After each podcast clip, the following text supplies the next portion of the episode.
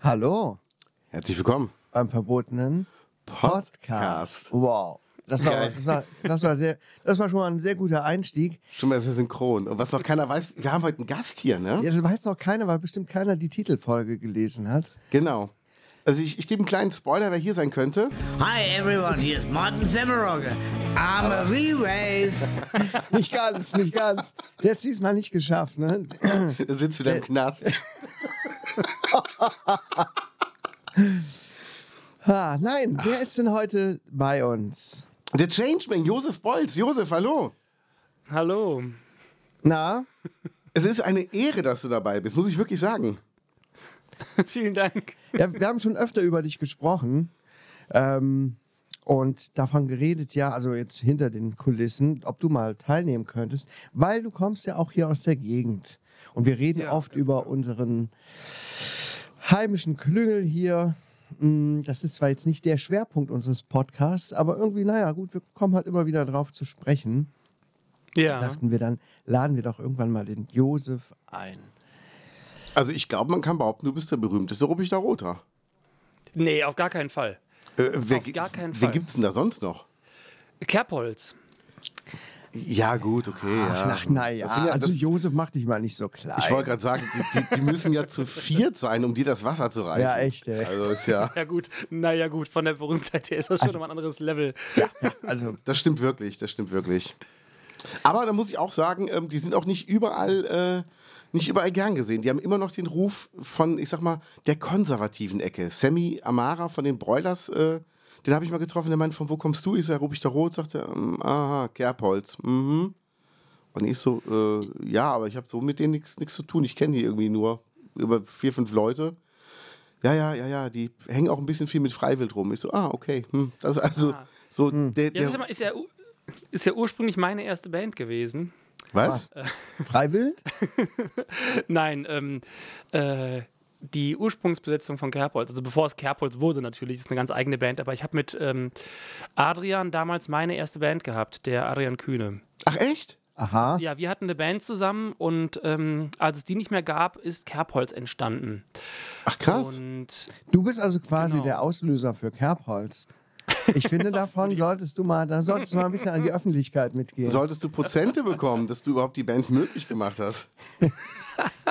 Ich glaube, wie gesagt, da fällt mir null äh, äh, äh, Dank zu, weil Adrian einfach unbedingt äh, Bock hatte, in eine andere Richtung sich zu entwickeln. Und das war, glaube ich, eine gute Idee von dem, was er machen wollte. Weil wir haben damals englische Songs gemacht und er wollte die ganze Zeit deutsche Texte. Und das fand ich aber zu dem Zeitpunkt nicht so interessant. Und ey, wie, alt war ich wie alt waren wir? 15, 16? Ja. Und hatten unsere damalige Band Enemy for Everyone. Ah, sehr gut. Rebellisch. haben auch ein paar Auftritte gespielt in, äh, an so Schulen. Aber irgendwann, äh, ja, haben wir so gemerkt, dass es nicht mehr so passt, weil er, wie gesagt, da sehr, sehr krass auf diese deutschen Texte unbedingt gehen wollte. Und das fand ich zu dem Zeitpunkt extrem uncool, weil ich habe ganz viel Korn gehört und das war so meine Richtung. Und ja, dann haben wir die Band irgendwann nicht mehr weitergemacht.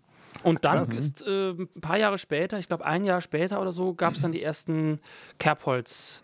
Äh, Proben und dann ging es halt richtig ab mit denen und das ist ja ein riesen Erfolgsprodukt, was sie da geschaffen haben. Ja, das stimmt. Voll, voll. Also ich muss sagen, ich äh, habe mich noch nie mit irgendeinem von denen unterhalten. Ich habe jetzt zuletzt habe ich Adrian und, und ähm, Torben auf, auf einer Party. Da waren die auch da, wo ich halt war. Torben. Das war es Ja. halt, aber ähm, so habe ich irgendwie keinerlei Berührungspunkte mit denen. Ja, ich habe aktuell mit denen, also habe mit denen auch seitdem niemals wieder äh, gesprochen mit den Jungs, aber ich äh, mit Adrian habe ich halt damals die Band gehabt und wir haben uns sehr gut verstanden und die anderen ich kenne noch Torben und den Bassisten, den Drummer kenne ich gar nicht, aber halt auch nur so aus der aus der ruppischer rote Ecke und ich habe mich jetzt anschließend, ich habe nur mitbekommen, die machen halt diese diese Deutschrockmusik in Richtung Freiwild Onkels und Ja. das ist dann einfach nicht ganz mein Geschmack, deswegen bin ich da jetzt nicht mehr so tief eingestiegen. Aber ich weiß, dass sie sehr erfolgreich sind. Ja, auf jeden Fall. Also das ist, die haben sich schon einen Namen gemacht, muss man echt sagen. Stefan Würz heißt der Bassist. Oh, Genau, Stefan. Genau. Mit dem bin ich über ein paar Ecken verwandt. Naja, viele, viele Ecken. Ja, wird's heute klingt ja gleich. Nein, sa, sa, mein Opa und sein Opa waren, glaube ich, auch Cousins. Irgendwie. Und die so haben mal den. Bus gebaut oder was? Und jetzt hat er verwandt. Wa- Was, ein Bus gebaut? Bus bauen. Bus bauen? Kennst du doch. Nee. Aus dem Film. Was für ein Film? Na, Bus bauen. Ach so, den Film Bus bauen, ja klar, den habe ich gesehen. Hm. Okay, ich schick's dir mal zu. Ich weiß nicht, wovon du sprichst. Ich weiß gar nicht, we- weißt du, Josef, wie, der, wie der Film heißt? N NSA, glaube ich, ja, was das war? Nee, da bin ich auch gerade raus. Der Josef weiß es auch nicht. Übers Bus bauen. Also man muss dazu sagen, der Menzi ist heute krank hier. Ich glaube, äh, er halluziniert so. Ich glaube, er, Ich redet, schick- ich er schick- redet im, im, im Delir oder so. Ich schick dir mal den Link, Kollege. Das ist, das ist irgend so ein, so ein Jugendfilm, wo so, wo so Jungs in, in so Mhm. Ja. einer, ich sag mal, Stube mit acht Leuten sind. So. Und dann sagt einer in so einem Etagenbett von unten, na komm Ronny, komm runter, Bus bauen. Und da musst du halt so einen Laken so davor machen und dann da rein und dann wackelt das Bett halt so ein bisschen, wenn du verstehst. Mhm. Ja, ja. Bus bauen. Ah ja, okay. Ich gebe dir einen kleinen Tipp. Also, ja, aber jetzt mal zurück zum Josef. Also, wir, wir sind wir bei Kerbholz total ent- entglitten, merkst Ja, du? gut. Ähm, wir gleiten halt, wir gleiten. Wir, das Ja. wir gut. Ähm, wir lassen uns halt treiben, ne? Genau. Also was, was ich über Josef weiß, also das erste, was ich über dich erfahren hatte damals, war, dass du im Film Crazy mitgespielt hast. Da warst du vor der Kamera. Mhm, ist richtig. Genau. Und äh, danach habe ich nicht mehr viel mitbekommen. Und dann hieß es irgendwann, na, der macht doch jetzt Regie und Drehbuch und so. Der hat doch einen YouTube-Kanal. Da dachte ich mir so, wow, was ist denn dazwischen alles passiert? Wahnsinn. Nichts. Es ist einfach ein Sprung gewesen. er, er hat sich schlafen gelegt, als er wach wurde, war er YouTuber und Regisseur. Lang geschlafen.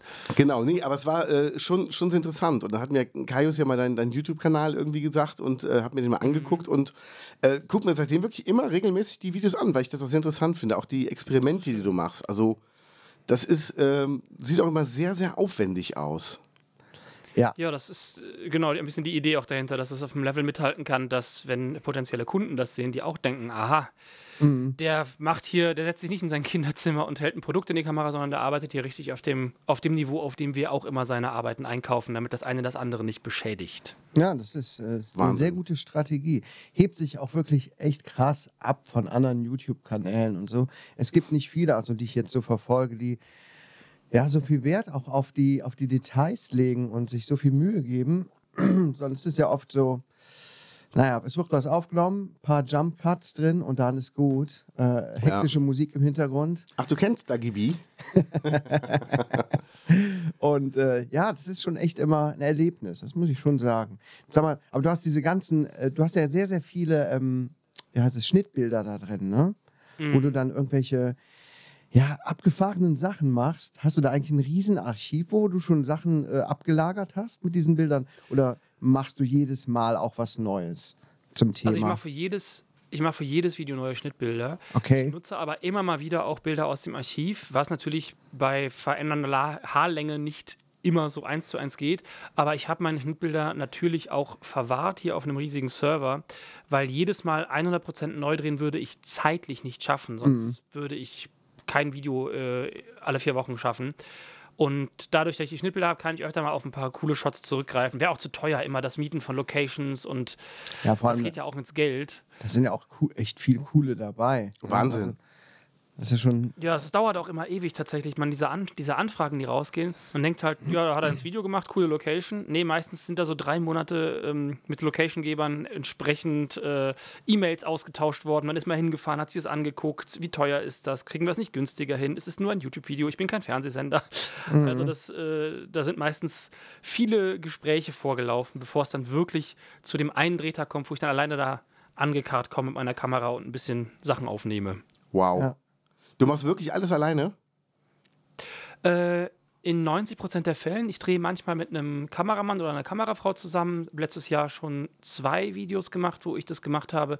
Und ich habe immer mal wieder äh, Unterstützung bei der Recherche von einem Freund aus dem Saarland, der mich dann, ein, der einfach dann, wenn es so schwierigere wissenschaftliche Studien sind, da bin ich einfach nicht Firmen drin, die zu lesen. Dann guckt er halt nochmal drüber, habe hab ich wirklich die richtigen Schlüsse gezogen? Stimmt das, was ich aus der Studie lese? Weil das ist mir schon ein, zwei Mal passiert, dass ich eine Studie gelesen habe und dachte, ah, das ist also das Ergebnis. Und dann schreiben mir irgendwelche Leute, die wirklich vom Fach sind, dann drunter, hey, cooles Video, aber den, den Schluss, den du da ziehst, das ist so nicht korrekt, weil man muss das so und so interpretieren, bla bla.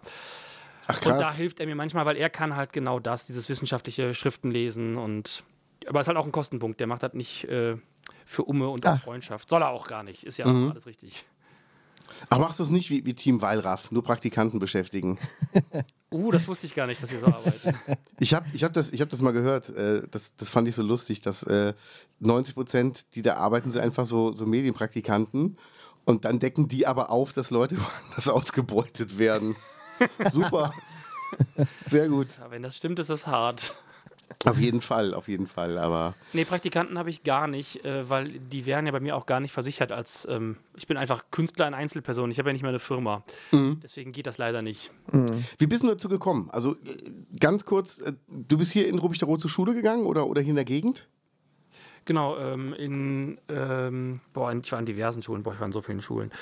Äh, Grundschule Schönenberg, dann Realschule Nümbrecht, dann Gymnasium Herrchen und dann Gesamtschule Waldbröl. Oh, Das ist die, Ab die Abkürzung. Dazwischen waren noch vier weitere Schulen, aber das ist die kurze Variante. okay. Das sind aber eine Menge Schulen. Ja, der Josef war Ja. schon mal auf Recherche. Ja, geil. Ja, er hat schon mal ein paar Welche geguckt, Schule wie, ist die beste? Genau, wie läuft es überall so, ne? Was kann ich da für, daraus später machen? Du, du weißt schon, dass ich mir Josef jetzt gerade als. Zehnjährigen vorstelle, mit so einer Aktentasche und so einem angeklebten Schnäuzer, der sich so im, im Kollegium einschleust. Recherche. nee, krass. Probleme sind nur dornige Chancen. Genau. Sehr gut. Das heißt, ähm, nach der Schule, was, wie, wie ist es bei dir weitergegangen? Also direkt nach der Schule habe ich mich an den Filmhochschulen beworben, deutschlandweit, an verschiedenen.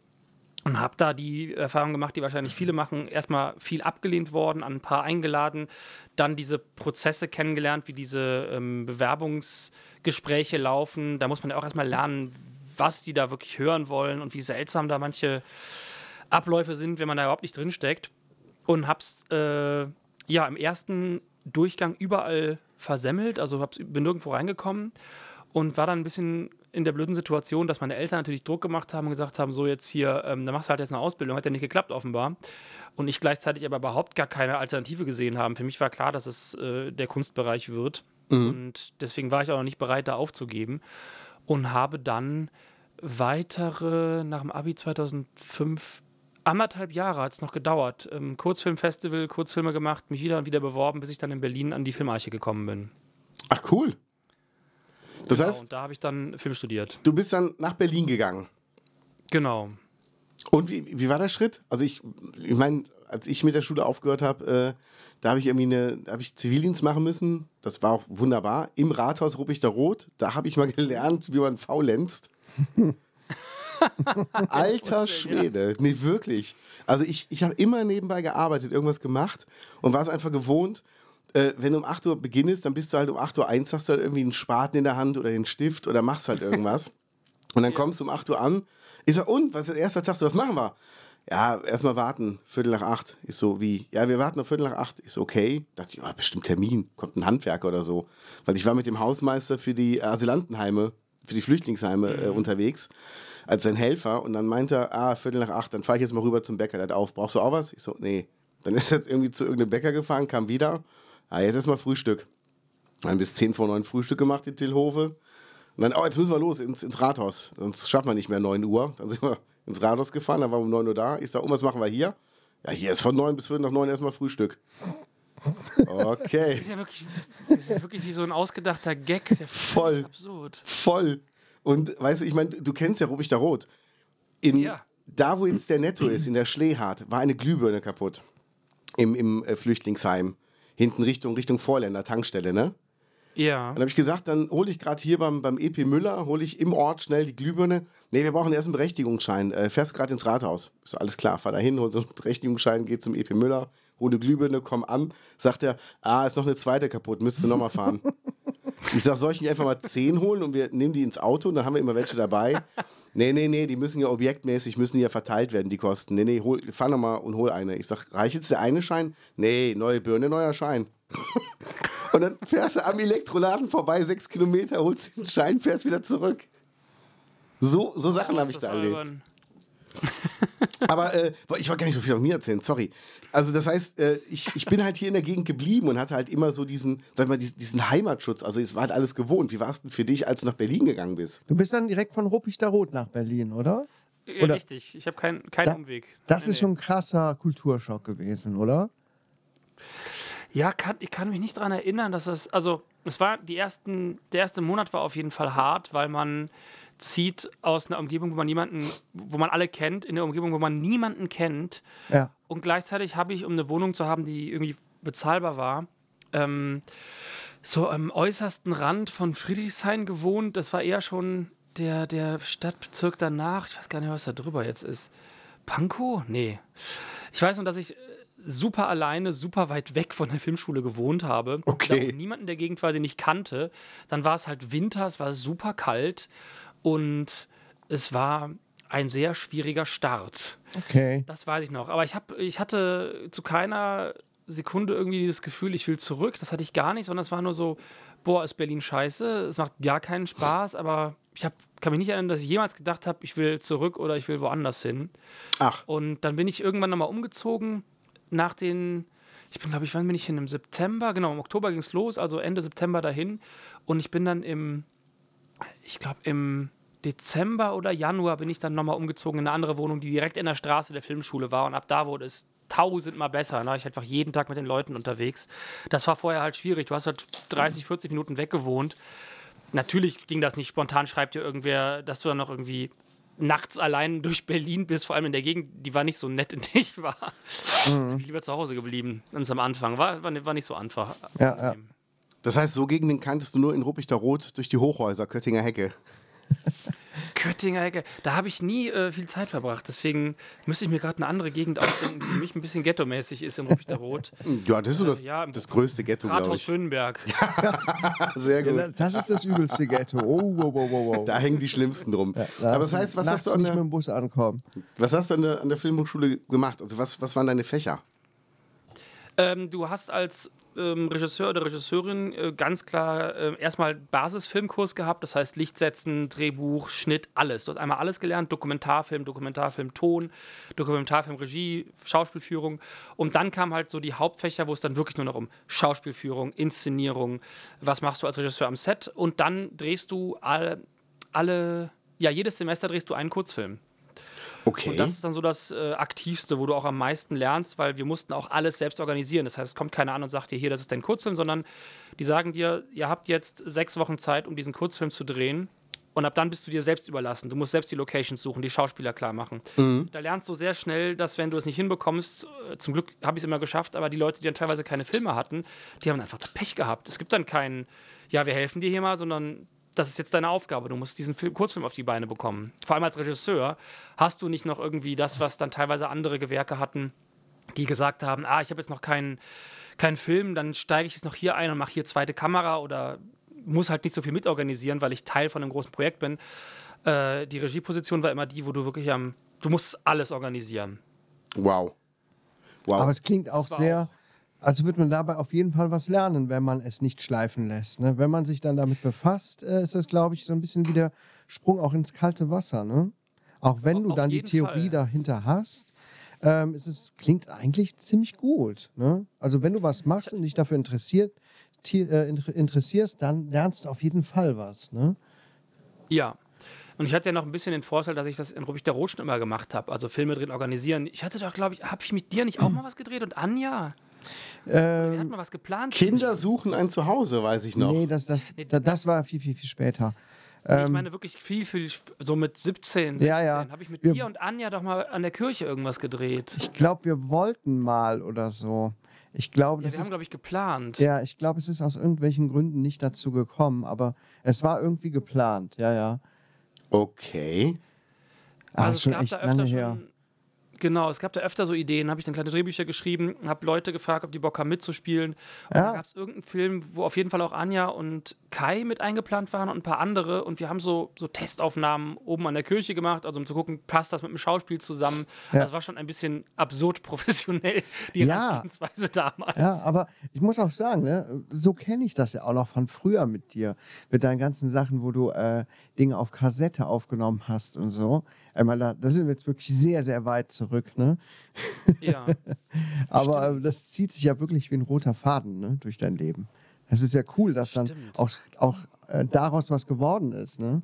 Wo schon ganz früh Ja. quasi ähm, die Basis für gelegt wurde oder wie auch immer, ne?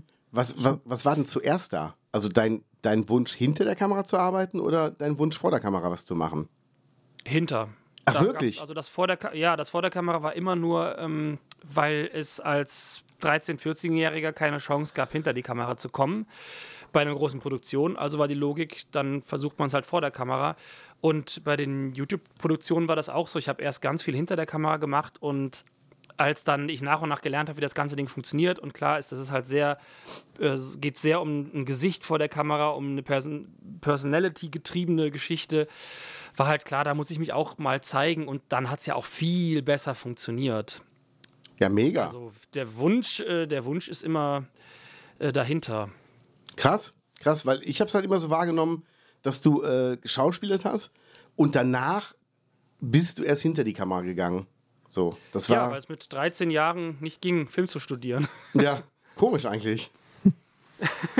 Aber tatsächlich, das war der einzige Grund. Sonst äh, hätte ich den Umweg, wäre ich sonst gar nicht gegangen. Krass, krass.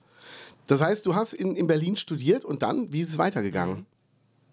Dann habe ich in Berlin angefangen zu arbeiten. Also ich habe im Casting-Bereich gearbeitet. Ich habe dann, das kann man sich so vorstellen, man macht die Castings für so Kinofilme wie Fuck You Goethe zum Beispiel, habe ich mitgecastet. Dann wirst du als, Ach. entweder machst du, entweder organisierst du da so ein bisschen mit, aber ich habe ganz, ganz oft Casting-Regie gemacht. Das ist halt super cool. Das ist, wenn der Regisseur selber noch nicht keine Zeit hat oder in einer anderen Stadt castet, dann machst du die Inszenierung. Das heißt, du hast dann einen Elias Mbarek und eine Caroline Herford vor der Kamera und kannst mit denen inszenieren. Das Ding wird aufgezeichnet, dem Regisseur zugespielt. Er guckt sich das an und sagt, alles klar, finde ich gut und äh, oder die will ich nochmal genau sehen, aber erstmal inszeniere ich. Und das war halt richtig, richtig gut, um ganz viel nochmal zu lernen und vor allem mit Leuten zu arbeiten, die schon so lange und so gut im Geschäft sind und auch zu merken, wie anders das Arbeiten mit denen ist. Ja, das habe ich äh, zwei Jahre gemacht und Wow. parallel an so ähm, Kanälen wie Rapper Mittwoch mitgearbeitet. Das, das war so eine Hip-Hop-Veranstaltung in Berlin. Da habe ich Das habe ich nachher erst rausgefunden. gegründet. Ja, das äh, gibt es leider nicht mehr. Da habe ich unter anderem die BMCL äh, gegründet und so also einzelne Formate gemacht und die Bühnenshow umgestellt und habe einfach da Regie geführt.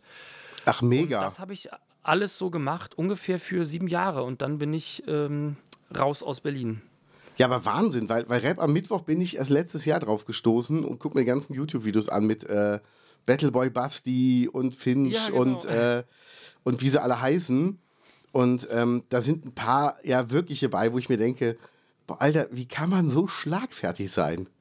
Ja, so auf den. Punkt, wirklich so. So andere, die so rumeiern und so, so, so zwei, drei, wo ich mir denke, boah, die machen eine Line und jedes Wort ist auf den Punkt und jedes Wort ist irgendwie nochmal einen in die Fresse rein.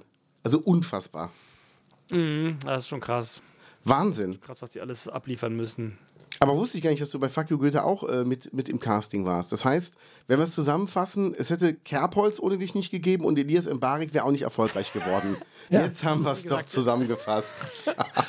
Ich höre schon das Bundesverdienstkreuz klimpern. Aber sowas von. Also ich höre schon aus allen, aus allen Richtungen den Applaus. Ja. Nee, aber Wahnsinn. Also das ist ja, ist ja schon krass.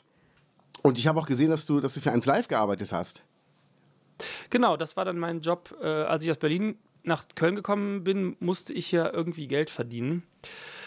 Also habe ich überlegt, was ich machen kann und habe gedacht, ich habe da früher immer gerne eins live gehört und hatte noch so eine Kassette auch von damals, die ich aufgezeichnet habe, als ich, weiß ich nicht, wie alt war, von 95, also ja, war ja 10 und habe dann mit dieser Kassette mich bei eins live beworben und gesagt, ja, hier, ich bin lang, langjähriger Fan und ich habe gesehen, ihr habt einen YouTube-Kanal, aber das, das hat ja noch gar nicht äh, irgendeine Richtung und ich habe ein bisschen Erfahrung und habe halt die Rapper Mittwoch-Referenzen mitgebracht Und haben die gesagt, yo, dann zeig doch mal, was du kannst. Ähm, hast jetzt 14 Tage Zeit, Hospitanz, kriegt man super, super wenig Geld, aber kannst dich halt, wirst halt eingeführt und kannst dich ein bisschen beweisen. Und dann habe ich in den 14 Tagen, es gibt so Ränge, gab es damals von YouTube-Kanälen, die so eingeordnet worden sind. Und ich habe den ganzen Kanal einfach um einen kompletten Rang nach oben geschoben. Ach, Der war irgendwie auf D und ich habe den auf C plus geschoben und dann war er auf B minus, als ich in den 14 Tagen durch war. Und das Ding hatte einfach ganz andere Klicks. Das ganze Ding ist wirklich nach oben gegangen. wow. Und dann habe ich in meiner Hospitanz noch, weil ich gesagt habe, ich will kein Format entwickeln und haben gesagt, ja, es darf aber nichts kosten. Und dann habe ich den Sehr gut. Fragenhagel entwickelt und habe den, das war dann mein erstes Format, der 1 Live Fragenhagel, den gibt es ja heute noch.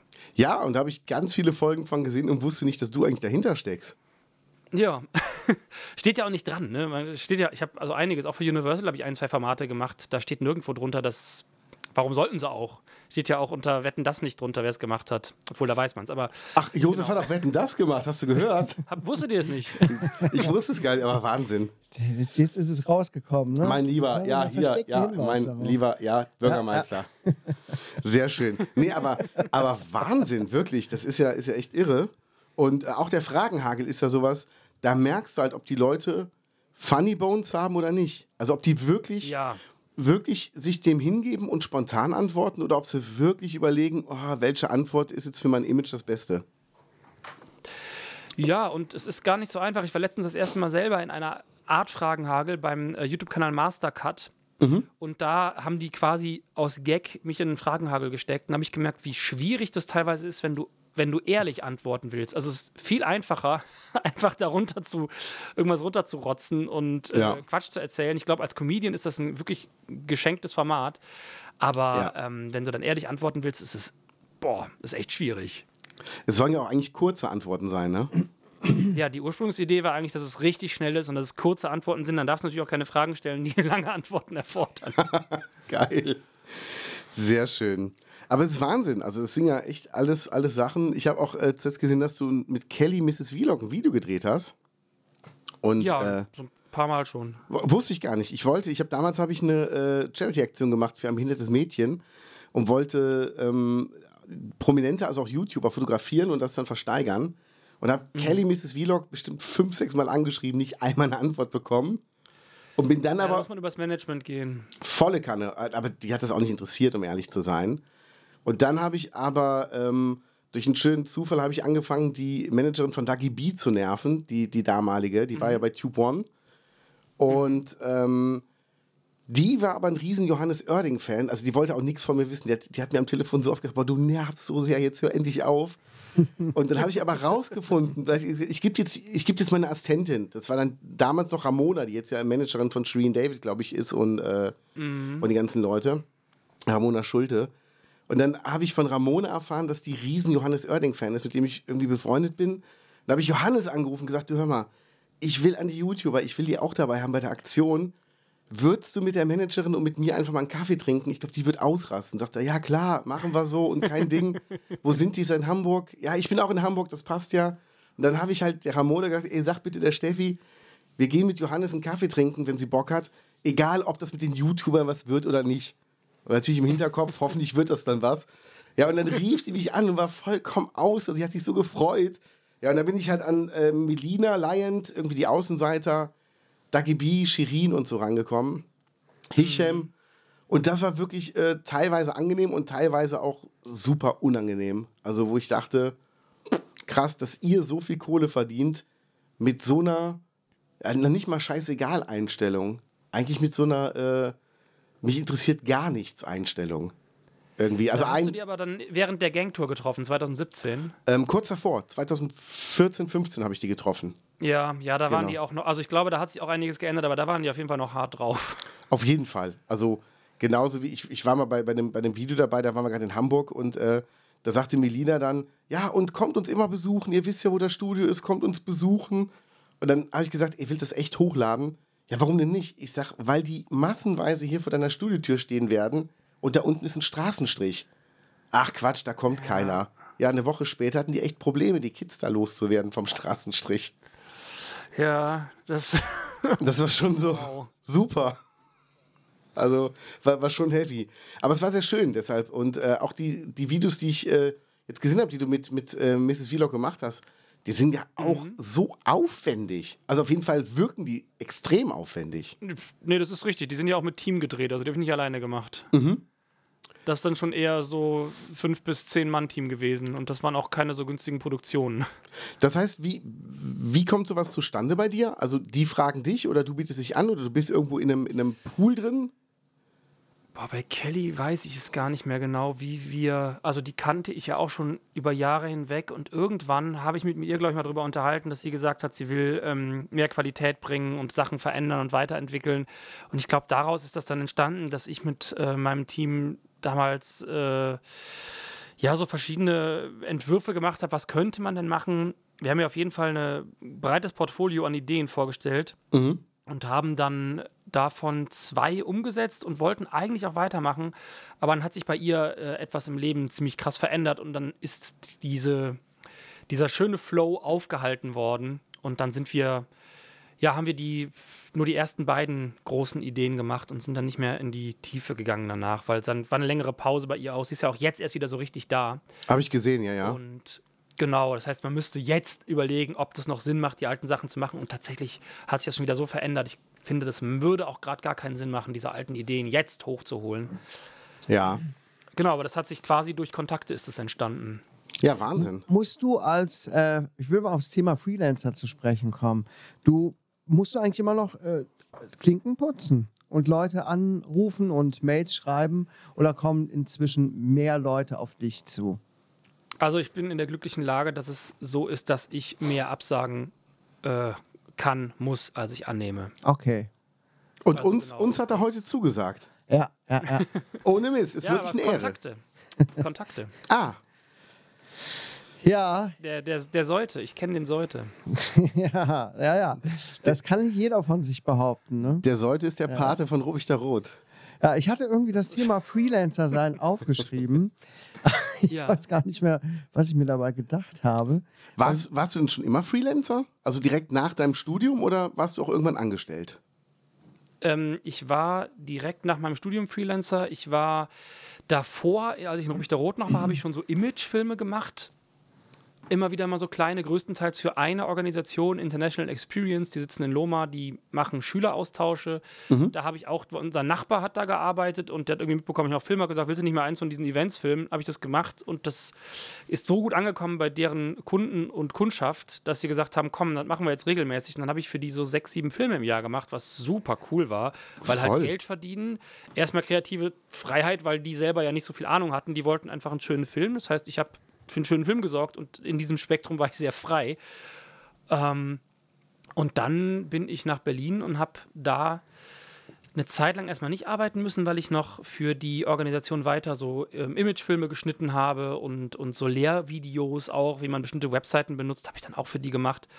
Und habe dann erst ähm, im zweiten Jahr der Filmschule richtig angefangen mit den, mit den Kinocastings und so.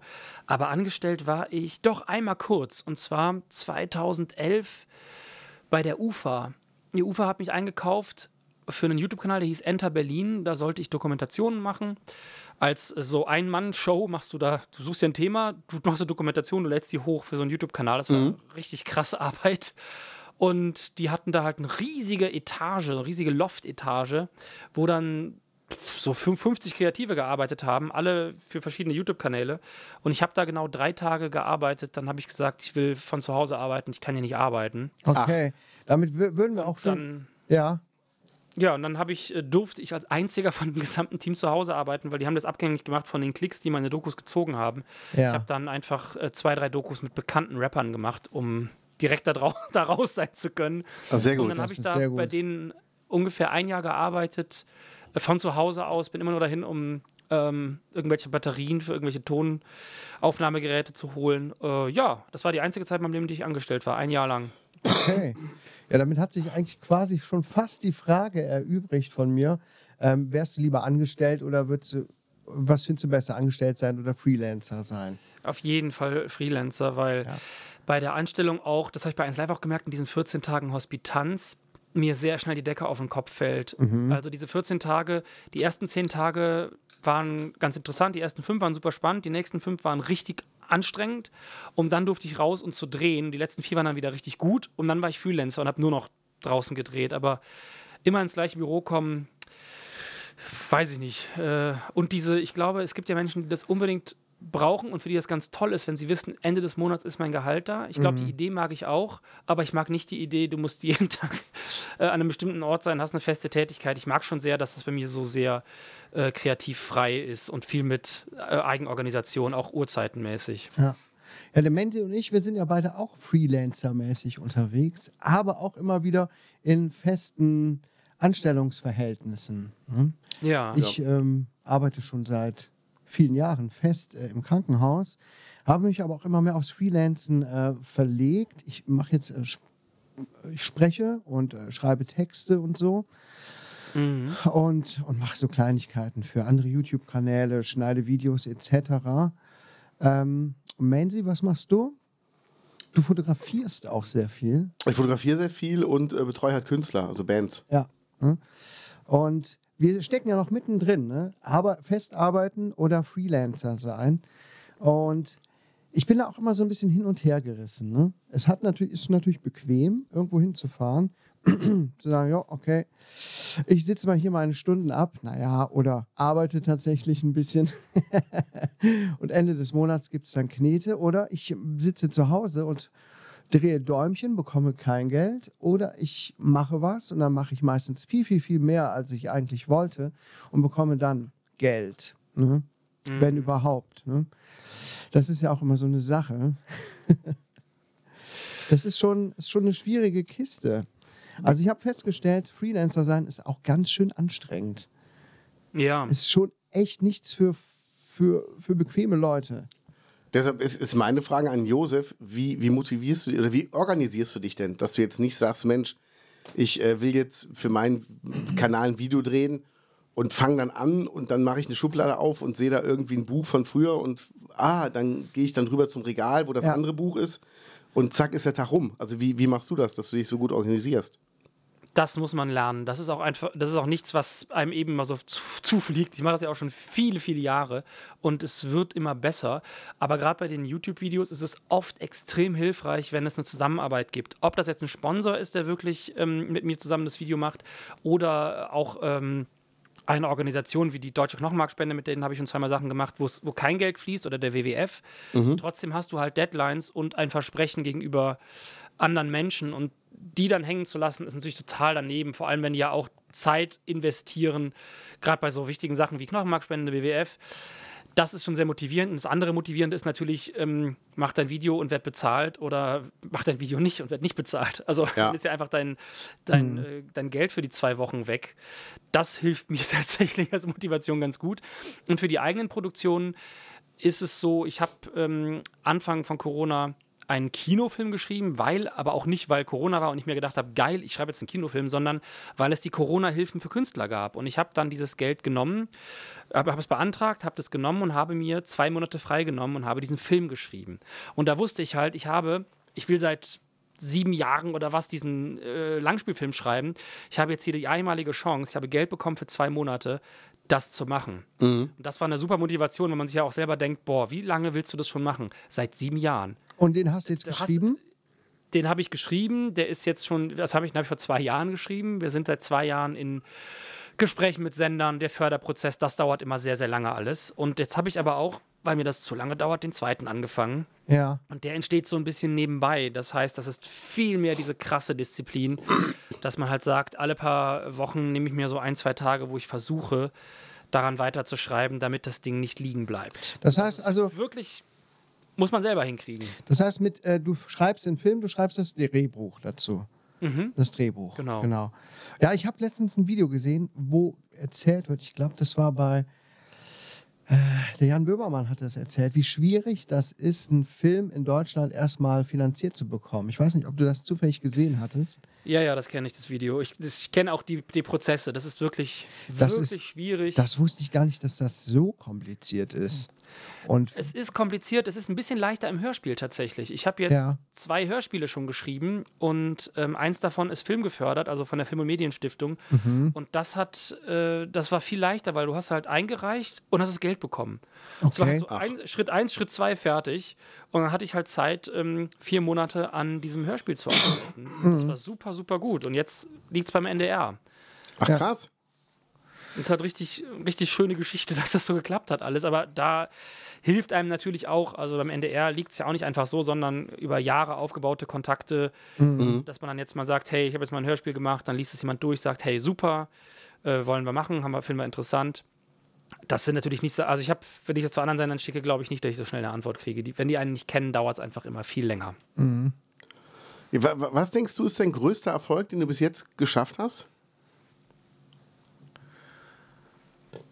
Boah, das ist schwierig zu sagen. Also- es kommt ja immer ein bisschen auch drauf an, was ist von außen. Ne? Also man kann sagen, hey, ich habe eine Nee, nee, deiner, deiner, dein, dein persönlicher, wo So. du sagst, das ist für mich mein größter Erfolg.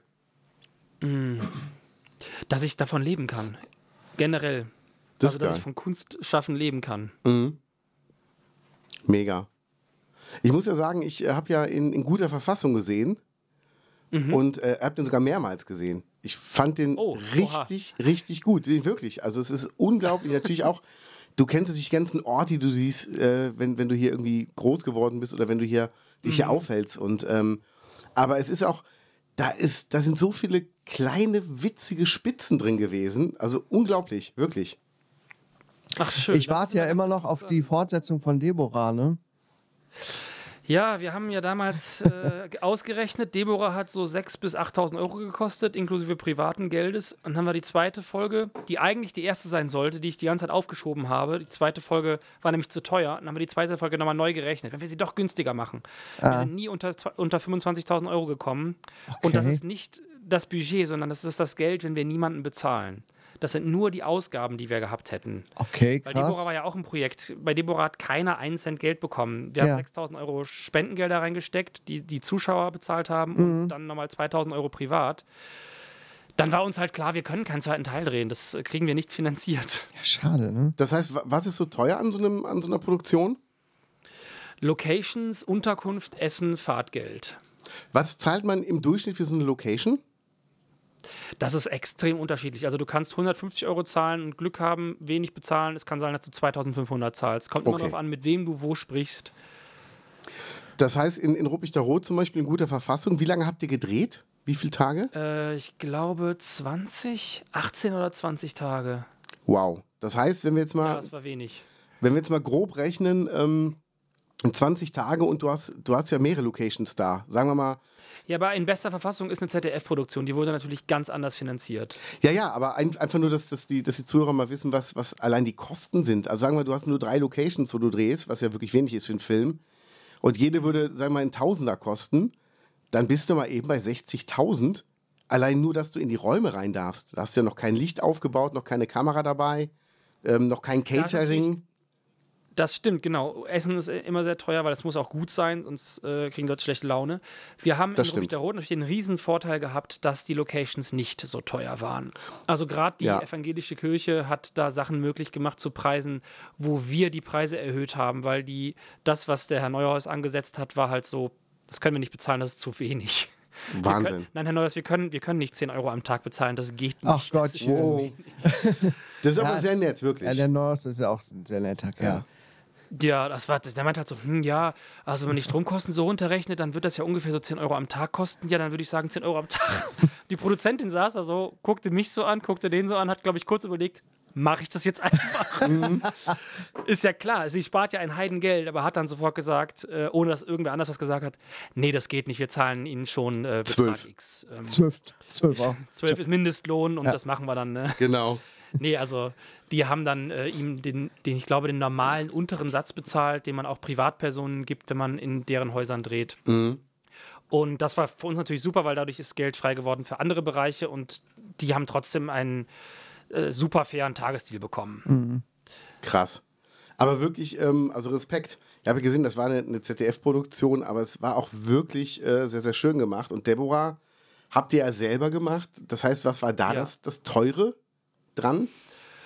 Technik, äh, Unterkunft, weil wir natürlich mit, wir waren mit, glaube ich, 10, 15 Leuten da, in, verteilt auf drei, vier verschiedene äh, Unterkünfte.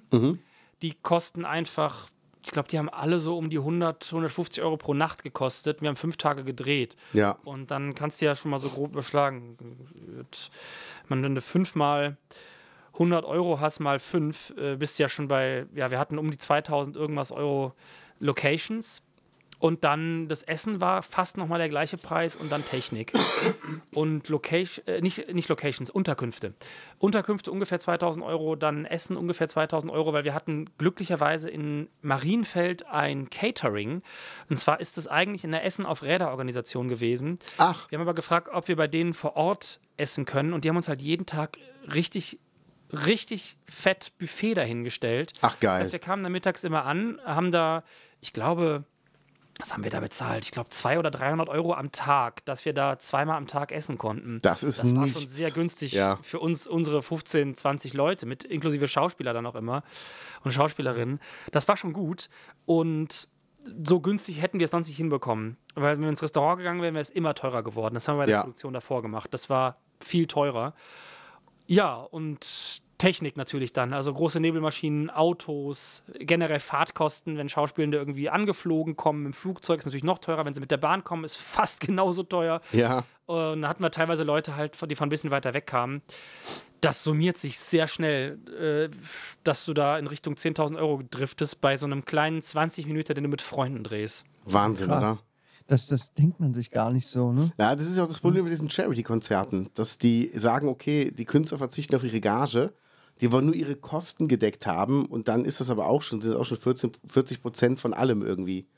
Weil einfach die Anreise und das und das und dann brauchen die noch ein Hotelzimmer und dann brauchen die aber noch ein Zimmer extra, weil dann ist noch der Mietmusiker dabei und der muss ja, äh, wenigstens der soll Geld bekommen.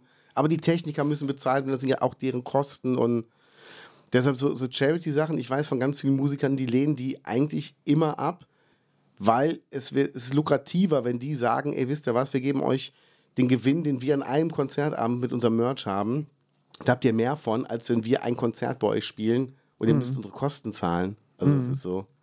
Ja. Ja klar, beim Film ist natürlich dann äh, alles nochmal ein bisschen aufwendiger. Wahnsinn. Das heißt, ähm, was, was, was ist dein, dein größter geheimer Erfolg, den, den keiner kennt, wo du sagst, ähm, das, das kennt eigentlich jeder oder, oder fast jeder und keiner weiß, dass es von mir ist?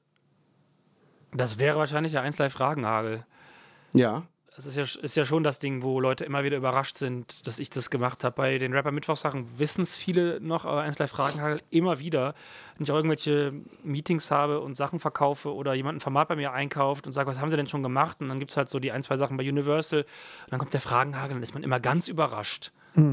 Geil.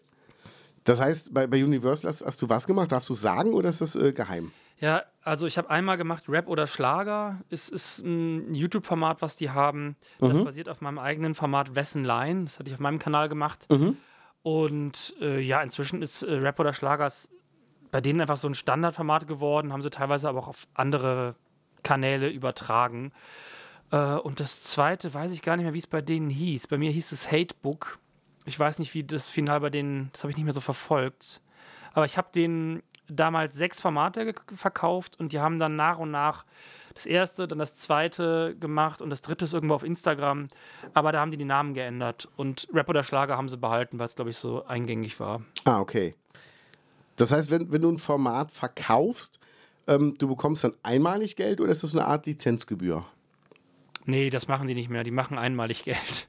Die machen Total Buyout. Lizenzgebühr ist denen so teuer, weil wenn dann eins von den Dingern viral geht, zahlen sie ja die ganze Zeit. Ja. Das heißt, Das wäre aber ärgerlich, ein. oder? Ja, beim, ey, überleg mal, was ich beim 1 Live Fragenhagel für eine Kohle gemacht hätte. Ja. Wäre es möglich gewesen. Ähm, Ähm, normalerweise ist das so, du, verk die verka du verkaufst nicht ein Format, sondern die fragen dich an und sagen, hey, du hast ja das und das gemacht, ähm, kannst du uns was entwickeln? Und dann entwickelt man denen was. Und bis jetzt sind alle Formate, die ich für irgendwie Le Leute entwickelt habe, so erfolgreich gewesen, dass sich daraus halt weitere äh, Jobs ergeben haben. Das ist halt der große Vorteil. das heißt, wie lange brauchst du, um so ein Format zu entwickeln? Ich glaube so zwei Tage. Also einen Tag guckst du halt wirklich genau an, was treiben die so auf ihrem Kanal, was ist so die, die, der Markenkern, was ist das Publikum, wen wollen die erreichen und dann gucke ich mir so an, was ich interessant fände und entwickle meistens so einen so einen Satz an zehn, so sechs bis zehn und aus den zehn äh, nehme ich dann die besten zwei, drei, die ich dann vorschlage. Und wie, wie, wie, können sich denn unsere Hörer, das jetzt vorstellen, wenn du so ein Format entwickelst? Schreibst du dann da so auf eine DIN A4-Seite was runter? So, so und so könnte das sein? Oder ähm, wie ausführlich muss das sein, dass die sagen, oh ja, das ist so gut, das kaufen wir von dir? Da muss ja schon irgendwie es muss- auch was hinterstecken, ne? Also ich mal auch immer ganz viel und also ich baue auch immer ganz viel, dass es halt schon mal so ein Layout gibt, wie sieht es äh, aus, wie wird es gefilmt, dass es immer auch was Visuelles gibt, was sie sich vorstellen können.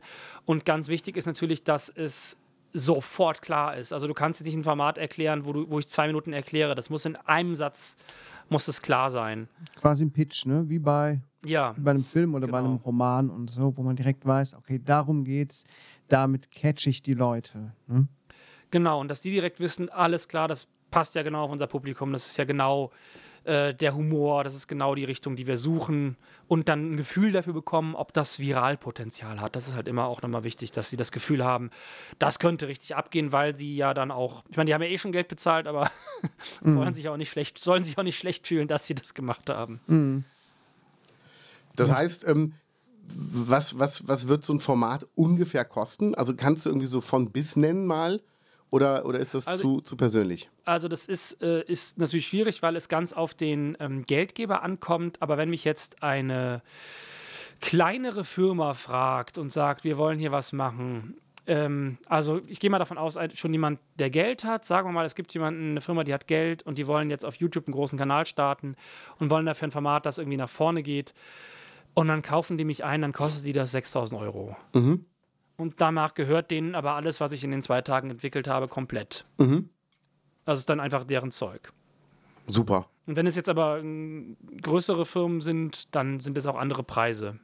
Das heißt, du, du sagst ihnen dann, guck mal, das Format ist jetzt, äh, sagen wir mal, ähm, Hämmern am Wochenende, wenn jetzt hier ein Dachdecker irgendwas machen will. Und ähm, dann sagst du ihm, das sieht so und so aus. Du stellst dich dahin, machst zwei Minuten, erklärst du, wie du die Dachpfanne da drauf hämmerst und wie die versiegelt wird. Und dann wünschst du einen schönen Tag und fertig. Oder sagst du denen auch, wenn, wenn du das umsetzen willst, dann brauchst du. Josef schreibt es schon mit. Genau, schon das nächste Format. nee, und ähm, aber ich sehe es kommen, Kaius. In einem halben Jahr ARD neue Samstagabendshow Hämmern am Wochenende. Mit Hugo Egon Balder. nee, aber ähm, gibst du denen dann auch Anleitungen, wie sie es drehen müssen? Oder? Ja, Ah, okay. komplett. Okay. Es gibt einen kompletten Aufbau, einen kompletten Setaufbau. Wie funktioniert das Set? Wo stehen die Lampen? Wo sind die Kameras? Das ist Ah, okay. äh, bis ins Detail, sodass selbst Leute, die nicht viel Ahnung haben, wissen, wie sie es drehen können. Das ist ja auch ganz oft so. Bei 1 Live war es ja so, der Fragenhagel musste so funktionieren, dass jeder, das, jeder Praktikant musste das drehen können. Okay. Deswegen war da, obwohl der Fragenhagel ein Format ist, für das ich kein Geld bekommen habe, nur mal um in, in Relation. Das habe ich ja während meiner Hospitanz entwickelt. Das ist einfach äh, mein Geschenk an 1 Live und deren Geschenk war, dass sie bis heute mit mir arbeiten. Von daher ist auch alles gut. Aber bei so normalen Formatentwicklungen ist es so, dass ich dann wirklich das komplette äh, Setup bis ins letzte Detail mitentwickle.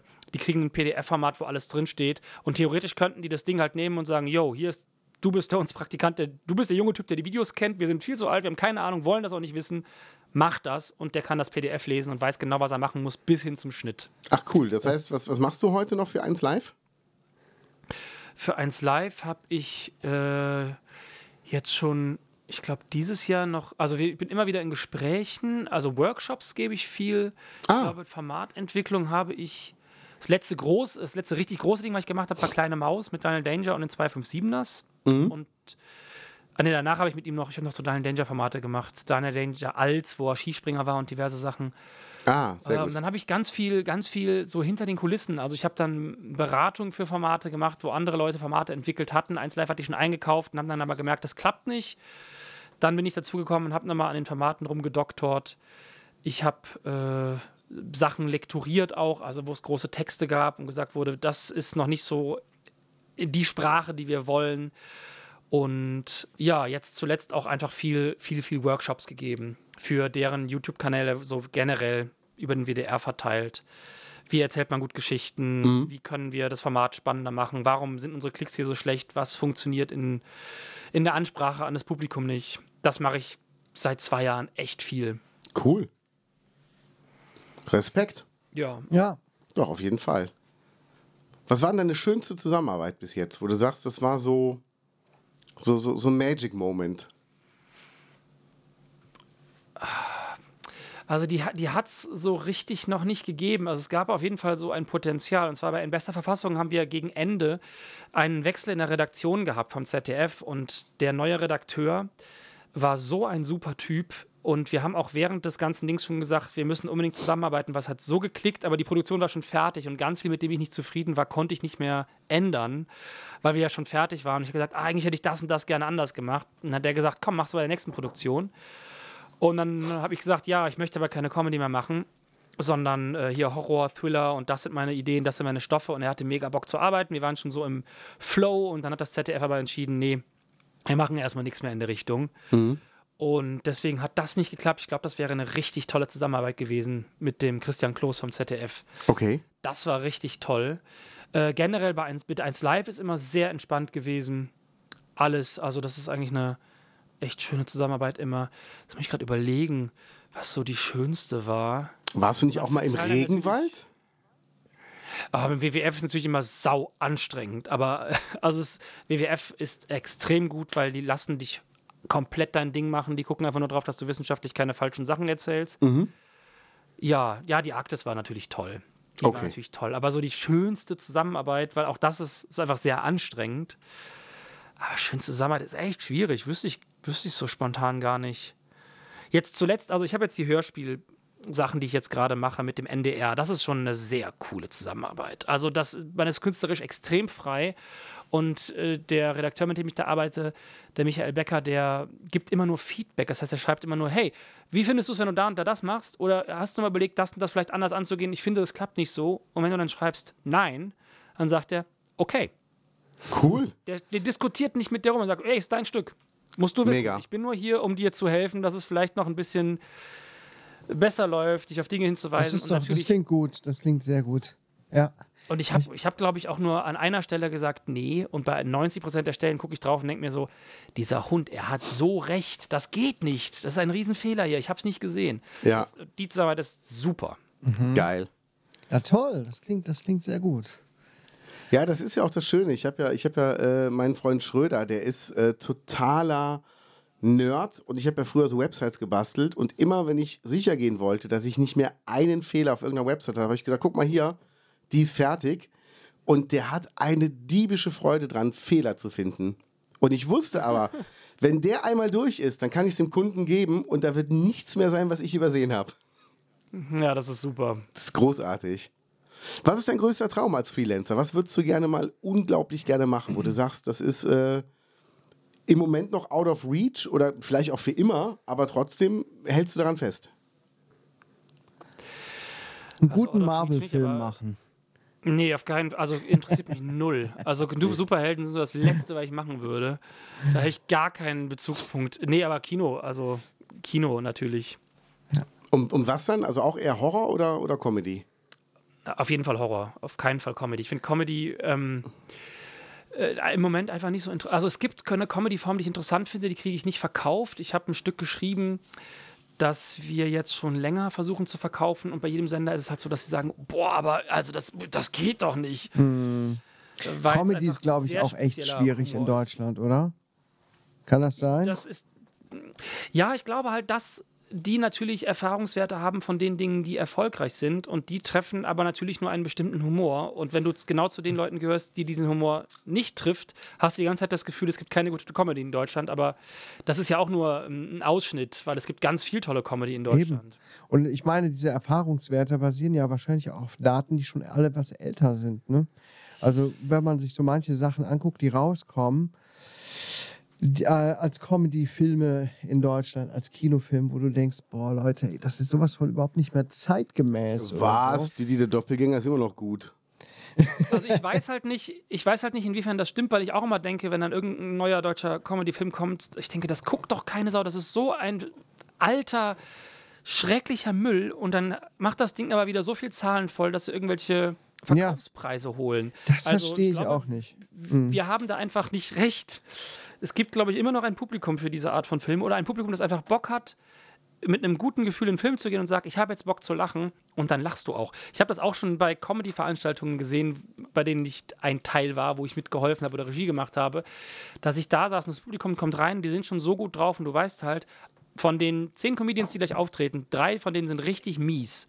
Die Leute werden trotzdem lachen, weil die sind in einer solchen Gönnerstimmung, die haben Lust, Spaß zu haben. Und genau so war es. Da waren Leute auf der Bühne, da gab es nachher YouTube-Videos von den Leuten in den Kommentaren, warum lachen die? Das ist alles total unlustiger Müll. Ja. Aber das Publikum hatte mega Spaß, weil es sich darauf eingelassen hat, ich habe jetzt Bock, Spaß zu haben und das lasse ich mir nicht verderben. Also hatten die einen richtig geilen Abend. Und ich glaube, das gibt es auch im Kino. Wenn du mit deiner Familie oder mit Freunden ins Kino gehst, selbst wenn du dir einen schlechten deutschen Film anguckst, kannst du Spaß dran haben, weil der schlecht ist und trotzdem hast du dann auf der auf den reinen Zahlenseite haben die zwei Tickets verkauft. Worüber kannst du gut Also lachen? deswegen, Geil. boah, schwierig. Magst du gehobenen Humor oder magst du es auch gerne mal so richtig schön stumpf? Ich, äh, kann ich dir nicht beantworten. Wahrscheinlich beides. Aber ich könnt, könnte es jetzt nicht, ähm, ich könnte es nicht sagen, das eine oder das andere, weil das weiß ich nicht. Das mer- merkt man ja dann, wenn man bei den richtigen oder falschen Witzen mitlacht erst. Ja. Halt, stopp! Jetzt reicht es! Zum Beispiel. Genau. Ja, aber Ja. Es, es, ich finde ja beide schön. Also ich finde ja auch nackte Kanone, das ist ja schon scharfsinnig, auch wenn es so Blödelhumor ist. Aber da sind ja schon so ein paar Sachen bei, die sind ja echt extrem lustig. Habe ich extrem lange nicht gesehen, weiß ich aber, dass ich das mit 16 sehr witzig fand. Aber das muss man dann ja auch nochmal prüfen, ob wie sehr sich der Humor da verändert hat. Ja, das stimmt, das stimmt. Aber es ist so absurd. Ich habe es letztens noch mal geguckt und dachte, mein Gott, ist das bescheuert. Aber dann fing ich irgendwann doch an zu lachen. Und ich Natürlich. dachte, mein Gott, das ist so blöd, äh, dass es schon wieder lustig ist. Ne? Das ist bei so vielen alten Sachen. Ist es, ist es im ersten und im zweiten Teil, wo die Queen äh, zu Gast kommt? Ich glaube im zweiten Teil. Weil da gibt es ja die wo die, Szene. die Tür vor die äh, Nase knallt. Nee, nee, wo gibt ja die Szene, wo Frank Drabin ähm, nachher auf der Queen in einer Missionarstellung landet Ja, und die genau. ganzen Reporter machen die Fotos und ähm, natürlich nur aus Versehen. Und der Tag danach guckt sich halt der Chef von Frank Drabin die Zeitungen an und in jeder Zeitung ist es eine andere Stellung als Foto abgedruckt. du achtest aber nicht drauf, wenn du es nicht weißt. Weißt du, diese Kleinigkeiten. Ey, ich könnte mich kaputt lachen, wirklich. Ja. Ja. Sollen wir mal nach Ruppichter Rot gehen mit dir, Josef? Ja, bitte. Das äh, ist ja mal interessant. Du bist ja, du hast ja Ruppichter Rot den Rücken gekehrt, kann man ja so sagen. Nein, bist, bist du noch ähm, ab und zu hier? Also besuchst du hier noch Freunde oder, oder ähm, du drehst ja auch ab und zu mal hier, hier Sachen. Ist das zuletzt noch mal vorgekommen oder gar nicht mehr? Also schon länger nicht mehr. Ich glaube 2018 waren wir das letzte Mal so richtig in der Gegend am Drehen. Ähm, ich wollte immer mal den Arno noch mal besuchen in, in Scheid, ein guter alter Freund von mir. Das habe ich auch jetzt schon seit Jahren vor und krieg's irgendwie nicht hin. Äh, ist dann immer irgendwie tausend andere Sachen. Nee, aber tatsächlich lange schon äh, nicht mehr da gewesen. Was verbindest du mit Ruppichter Rot, wenn du so daran zurückdenkst?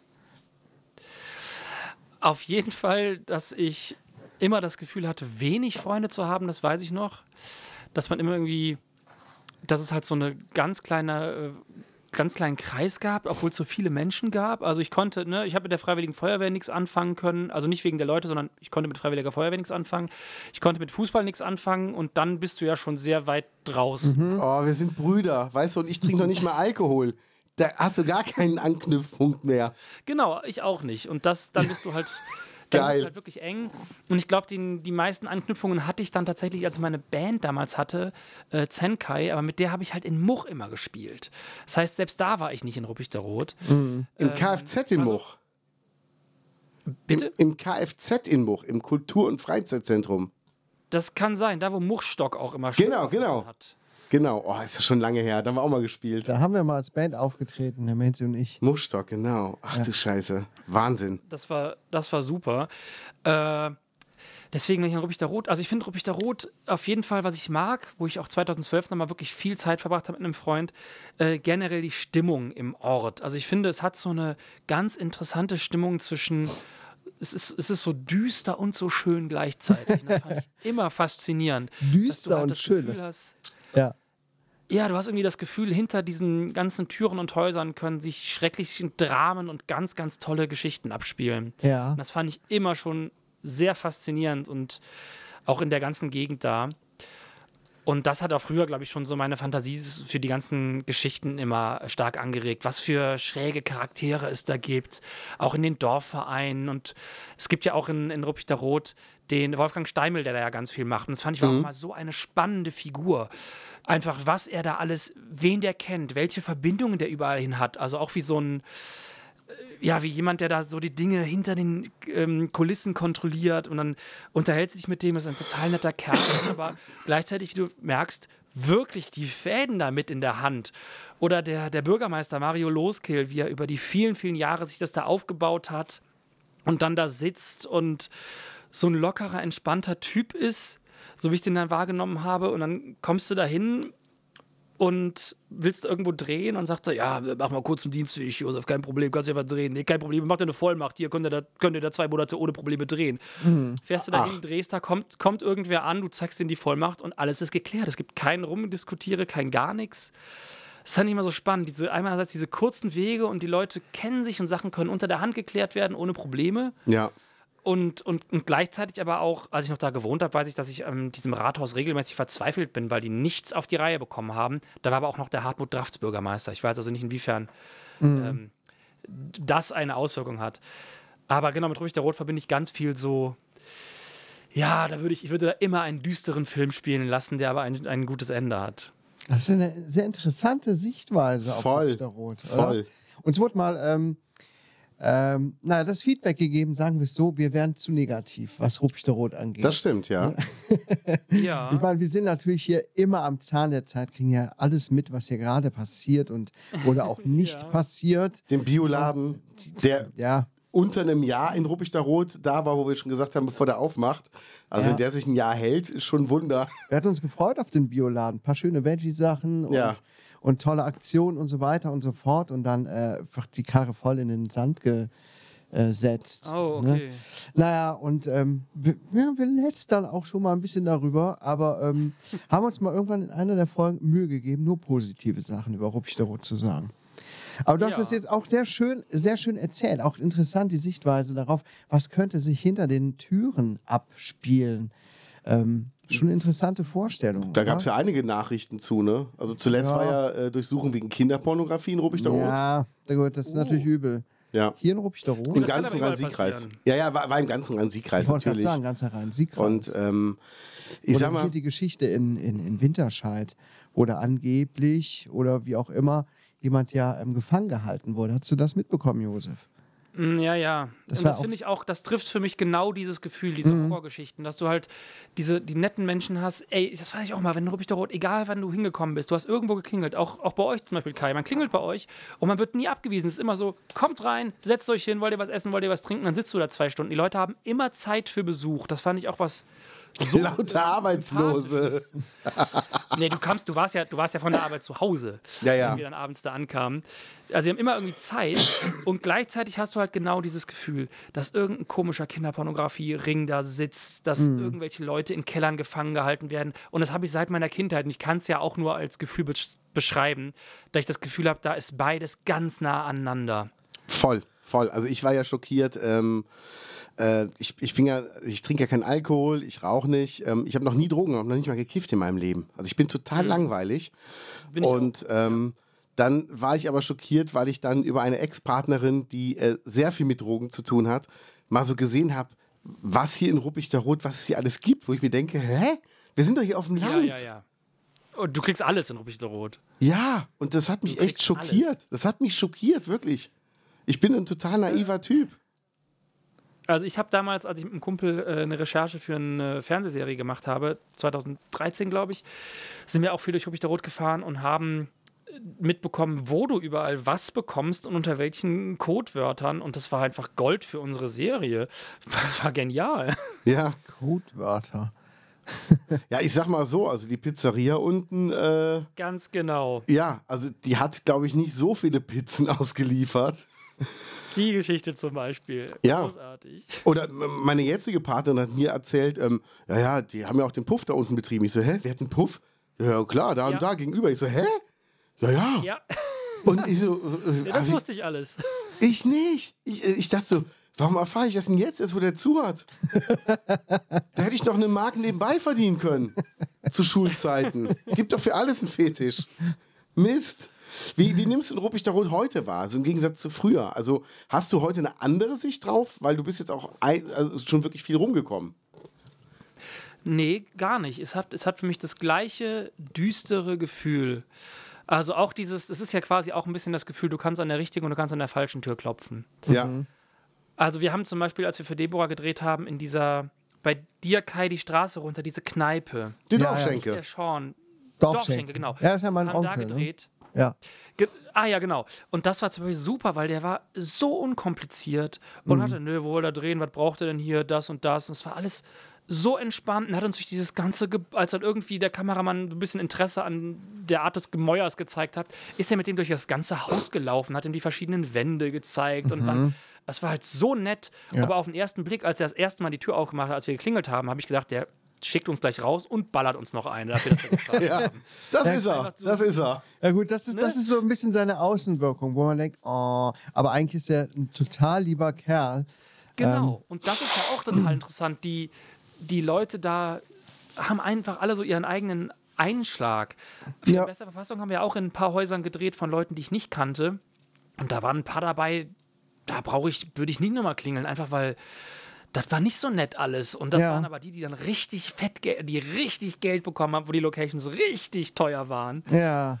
Und die Ja, gut, die gleichzeitig die, ganze Zeit das Gefühl gegeben haben, als würdest du denen jetzt was schuldig sein, obwohl du schon so viel Geld da gelassen hast. Okay. Und dann gab es andere, die wollten kein Geld und da musstest du es denen aufdrängen, wie dem Neuhaus. Schon krass. Gibt es denn irgendwas, was du vermisst, wenn du nicht in Ruppig Rot bist? Also gibt es irgendwas, wo du sagst, Mensch, äh, da bin ich als Jugendlicher immer hingegangen, hab auf der Bank gesessen und äh, immer in den Ort geguckt? Oder sagst du, pff, nee, also Na, es ist eher verbunden mit Menschen. Also, dass ich natürlich, bei Kai ist es ganz angenehm, der wohnt so nah an seinem alten Haus, dass es da nicht so viel, also es hat noch viel von diesem Gefühl von früher. Aber Dennis Busch zum Beispiel, einer meiner äh, ältesten Freunde, hat früher auf der Hart gewohnt und da haben wir immer früher Nintendo gespielt zusammen und ganze Nächte da philosophiert übers Leben, was man halt so macht als Jugendlicher. Und äh, das ist ein Ort, den gibt es halt nicht mehr, weil seine Mutter ist gestorben und die wohnt da nicht mehr. Ich glaube, das Haus gibt es auch nicht mehr. Das fehlt irgendwie ganz doll, dieser, die, dieses Häuschen da hinzufahren. Ja, am Haus, bin, am ich Haus bin ich gerade noch vorbeigefahren mit dem Fahrrad mit meinem Jüngsten, wo der früher gewohnt hat und seine Family. Ja. Weil ich war da früher auch mal und dachte auch, ja, es ist vorbei, ne? Ist keiner mehr. Dennis ist jetzt in Berlin mit seiner Genau. Family. Seine Mutter lebt leider nicht mehr. Ich weiß gar nicht, wo sein Bruder abgeblieben ist. Ähm, ja. Das So, weiß ich auch noch, aber mit Dennis bin ich tatsächlich bis heute noch äh, im engen Kontakt. Ja. Also wir hören uns fast wöchentlich. ja, ja. Ja, also das, äh, ähm, also was ich immer noch ganz gerne mag, ist eigentlich äh, die ganzen Wälder da. Also und Scheid, auf dem Scheid oben auf dem Berg stehen, finde ich immer noch super. Das ist einfach schön, wenn man von da oben auf alles so runter gucken kann. Äh, aber generell die ganzen, die ganzen Wälder da sind immer noch ganz toll. Ja, das verliert man auch so ein bisschen aus dem Blick, ne? wenn man hier so wohnt, das wertzuschätzen. Ich hatte letztens jemanden hier von eBay Kleinanzeigen, eine Frau aus den USA. Ihr Mann ist in äh, Heinsberg oder irgendwo äh, stationiert als Soldat und die muss jetzt deswegen mit ihrer Family hier sein und hatte aber über eBay Kleinanzeigen hier was abgeholt und musste dann hier den ganzen Weg hinfahren. Und die war so begeistert von der, von der, von der Umgebung hier. Es wäre hier alles so schön und äh, ähm, die war richtig äh, hin und weg, war die. ja, das hat die in London nicht. Und äh, ja, das wird einem dann halt immer noch mal bewusst, dass man hier eigentlich ja auch in einer echt schönen Ecke wohnt. Ne? Total. Total. Ich bin ja in Köln auch groß geworden, deshalb, ähm, ich habe ja beide, beide Seiten immer wieder erlebt und äh, so, ein, so ein Heimatgefühl habe ich eigentlich nur hier. Also wenn ich jetzt durch Köln fahre, äh, ist das anders. Dann ist das so, dann denke ich mir, hier hast du mal wohnen müssen. Das ist so wie, hier warst du mal hinstationiert. Aber so in Ruppig Ja, der das habe ich, Rot. mit- das hab ich mit Berlin, das kenne ich. Ja, ne? Das ist ganz komisch irgendwie. Und ähm, doch, also Ruppig der Rot, da habe ich auch viele, viele schöne Erinnerungen. Allein den, den Zeitschriftenladen unten und oben hier die Heinrichs, wo du dir als Die Kinder die, die Heinrichs. Comics geholt hast, weißt du so. Die einen immer abgezogen haben. Ja? Es war Aha. alles viel zu teuer bei denen. Abgezogen, echt? Ja, war alles viel zu teuer, klar, Also ich, also ich war immer beim oberen Heinrichs. Beim, der untere, den fand ich blöd, der obere war super cool und chillig. der mit dem beigen Kittel. Der hatte immer diesen Hausmeisterkittel an. Immer, ne? immer. Da habe ich immer jeden Ich Donnerstag. immer nur. Bitte? Ich war immer nur beim unteren leider, habe ich den Echt? falschen besucht. Ah, krass. Das ist so wie so Aldi Nord und Aldi Süd gewesen. Das war, genau. Das waren die Kardashians von Ruppichter Rot. ja. Ja, und jetzt ist die SPD da drin beim alten Heinrichs. Ja, langweilig. Ah, okay, ne, das Ja, ist es- interessant. Und der neue wurde überfallen letzte Woche. Da Was? ist ja, Das macht doch gar keinen Sinn. Das ist doch gar nicht. Also, nicht also früher hätte das Sinn gemacht, als alles, so teuer war.